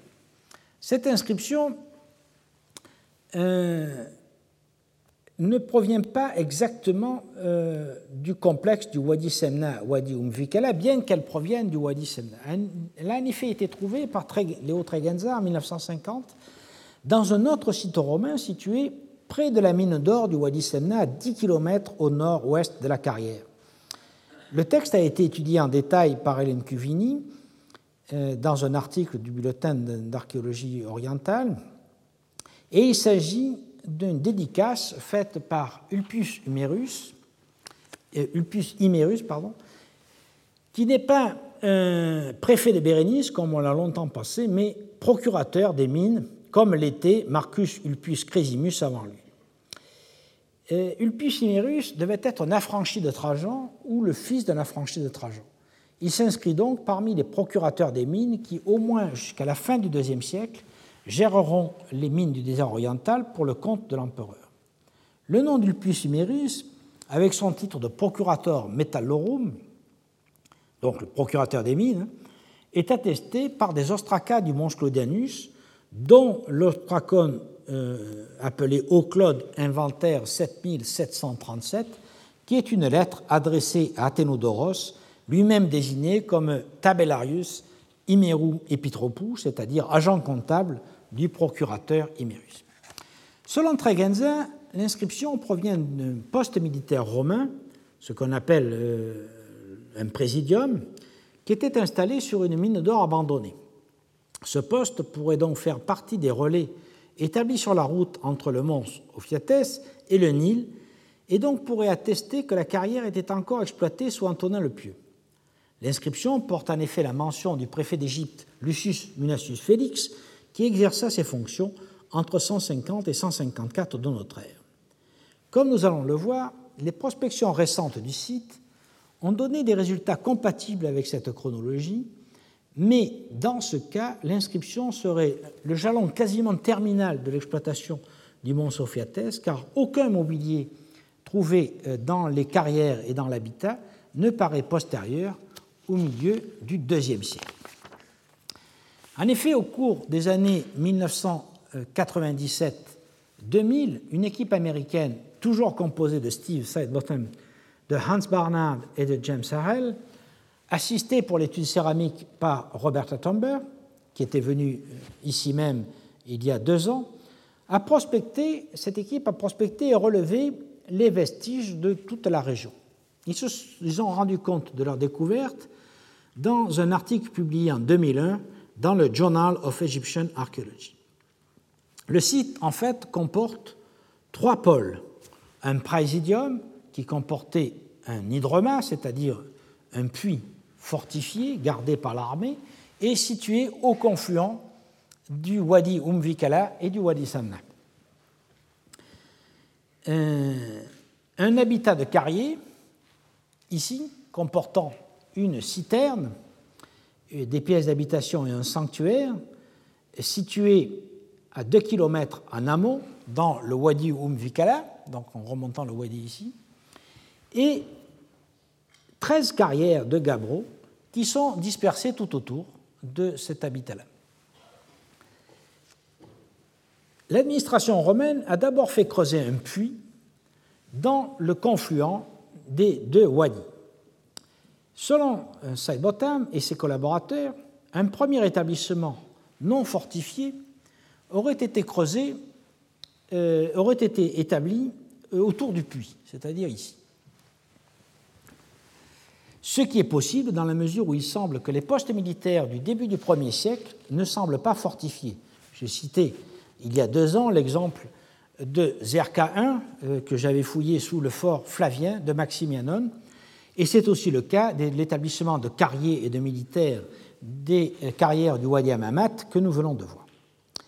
Dans une époque postérieure, qui n'est pas datée par l'équipe américaine, mais que les rapprochements morphologiques me font attribuer aux Flaviens, une forteresse a été bâtie avec une façade rectiligne et euh, des tours d'angle semi-circulaires, ainsi qu'une porte ouvrant au sud.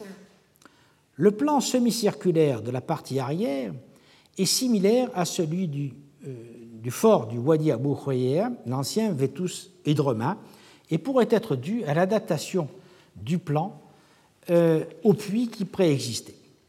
Dans son état final, le présidium mesurait 56 mètres euh, de long par 43 mètres de large. Il était défendu par sept tours et à l'intérieur, on trouvait 21 pièces ouvrant sur la cour centrale et une vingtaine de pièces autour du puits.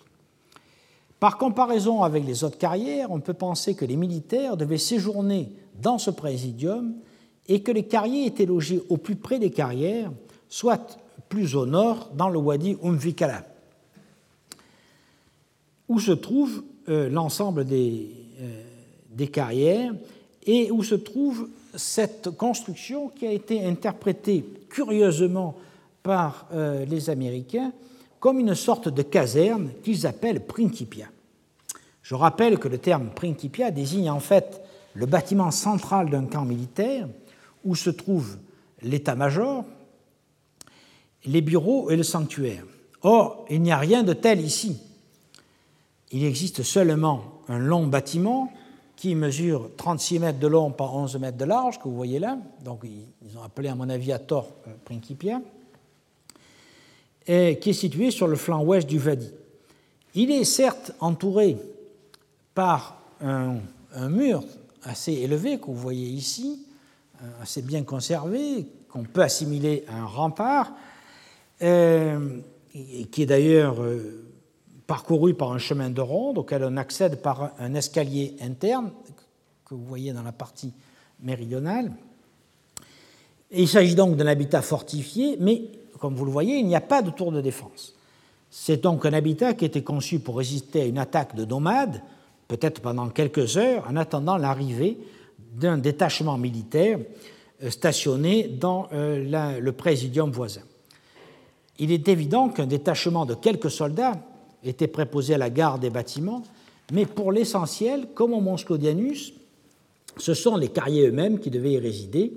Le bâtiment a été construit en deux étapes, une première qui comporte la citerne, et puis une deuxième étape qui n'est pas datée, qui est un ajout dans la partie nord. Là, vous voyez ici la partie sud, l'entrée, l'escalier et la citerne, que l'on peut voir aussi sur cette photo prise par l'équipe américaine. La citerne en pierre, avec un parement intérieur de briques recouvert d'un enduit de chaux, euh, pouvait contenir environ 9000 litres d'eau qui étaient apportés par des norias de chameaux et d'ânes depuis le puits du Présidium, situé à quelques kilomètres. Il fallait un convoi d'une centaine d'ânes pour remplir euh, la citerne. À l'ouest du bâtiment se trouve une aire de travail des blocs extraits des carrières, et au sud, 13 euh, cabanes en fer à cheval qui pourraient être des abris de travail. Donc vous voyez ici, dans ce secteur-là, les abris de travail, des cabanes aussi qui ont pu être habitées par des carriers dans les moments de grande, euh, de, exploitation. À l'ouest du bâtiment, euh, pardon, sur le flanc oriental du Wadi, se situe, donc ici, se situe le sanctuaire de Pan d'où proviennent les inscriptions. Il comporte deux pièces éclairées par des fenêtres étroites et on accédait à la pièce sud, la mieux conservée, par une, rampe, ce qui est assez caractéristique des sanctuaires de cette époque-là. Euh, les, les fronts d'extension, eux, ont été répertoriés par l'équipe américaine qui a compté jusqu'à 13 carrières équipées de rampes de descente de blocs. Les blocs étaient descendus euh, donc vous les voyez ici, euh, elles sont tout autour de, l'établissement. Les blocs étaient descendus des zones d'extraction à l'aide de cordes et de traîneaux avant d'être placés sur des chariots depuis des quais de chargement. La plus longue rampe, la numéro 38, mesure un kilomètre de long et elle dessert plusieurs carrières.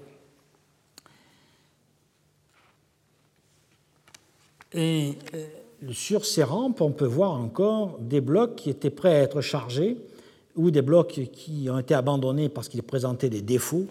Euh, sur cette photo, vous pouvez voir un bassin en, cours de taille et quelques, euh, chapiteaux et bases de colonnes euh, en partie dégrossis. Il fallait dégrossir les objets sur place, enfin les blocs sur place, afin d'alléger les blocs de toutes les parties inutiles et aussi de voir les défauts des blocs en cours de travail et donc pouvoir les remplacer tout de suite.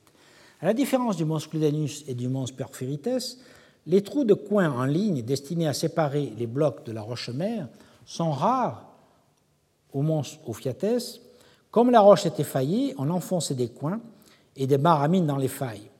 Il y a quelques exemples de techniques de pointillés, euh, mais euh, principalement on a donc extrait euh, les blocs avec euh, principalement des, baramines. L'équipe américaine écrit que le puits du Wadi Semna a été creusé d'emblée et que les carriers ont d'abord exploité le gabbro dans les carrières 5 et 28 les plus proches du puits, puis ensuite l'exploitation se serait déplacée plus au nord et c'est alors que l'on aurait construit les bâtiments euh, du Wadi Umvikala. On peut douter de cette chronologie relative et absolue, euh, car aucun des fronts de taille n'est daté intrinsèquement et que leur ordre d'exploitation peut avoir été tout à fait aléatoire, comme on a l'impression qu'il l'est au Mons Claudianus. Et surtout, il me paraît probable que la grande inscription de 11 après Jésus-Christ marque le début de l'exploitation. Elle est la dédicace du sanctuaire à Pan, seigneur des lieux désertiques, et euh, les architectes ont signé l'acte d'adoration. Je pense donc que l'on a affaire à un binôme puis village de carrier, nécessité d'une part par le besoin en eau, on n'avait pas dû en trouver dans la partie amont du Wadi Umvikala, et d'autre part par l'intérêt pour les ouvriers d'habiter au plus près des carrières afin de minimiser les déplacements. Un schéma analogue se trouve à Umbalad Kenelatomia et j'y reviendrai. D'une façon générale, les datations de la durée d'occupation des sites est donné par la céramique, vous voyez là, trouvée en surface, et qui couvre principalement le premier et le début du deuxième siècle. Ce sont des céramiques d'Assouan, des céramiques culinaires, des gargoulettes et des amphores égyptiennes de la région de Coptos, ainsi que quelques amphores importés, dont des amphores Dressel de 4 contenant du vin de Cilicie et des amphores de Chypre, ainsi qu'une amphore de Tripolitaine, identifiée comme une amphore à huile, mais que je crois être une Tripolitaine 2 euh, destinée au transport du vin. Quoi qu'il en soit, au vu du mobilier publié, aucun vase n'est postérieur au milieu du IIe siècle, et donc l'inscription du puits Cimérus que j'ai évoqué en commençant marque peut-être la fin de l'exploitation, si tant est qu'elle ait quelque chose à voir avec les carrières de ce district précisément, ce dont on peut éventuellement douter. L'abandon de la carrière est probablement dû à la qualité de la roche et à ses nombreuses failles. Comme je l'ai dit, on ne pouvait en tirer que des blocs de moyenne dimension ou des plaquages, à la limite des trapézophores, c'est-à-dire des pieds de table décorés, comme dans cet exemple euh, trouvé à Rome, mais comme le dit Pline, on ne pouvait pas en tirer de grandes colonnes. De ce point de vue, le mont Sophiates est surclassé par le mont Claudianus et le déclin de l'un correspond à la montée en puissance de l'exploitation de l'autre, ce que nous verrons dans un prochain cours, car je m'aperçois que j'ai déjà dépassé l'heure emporté par mon élan.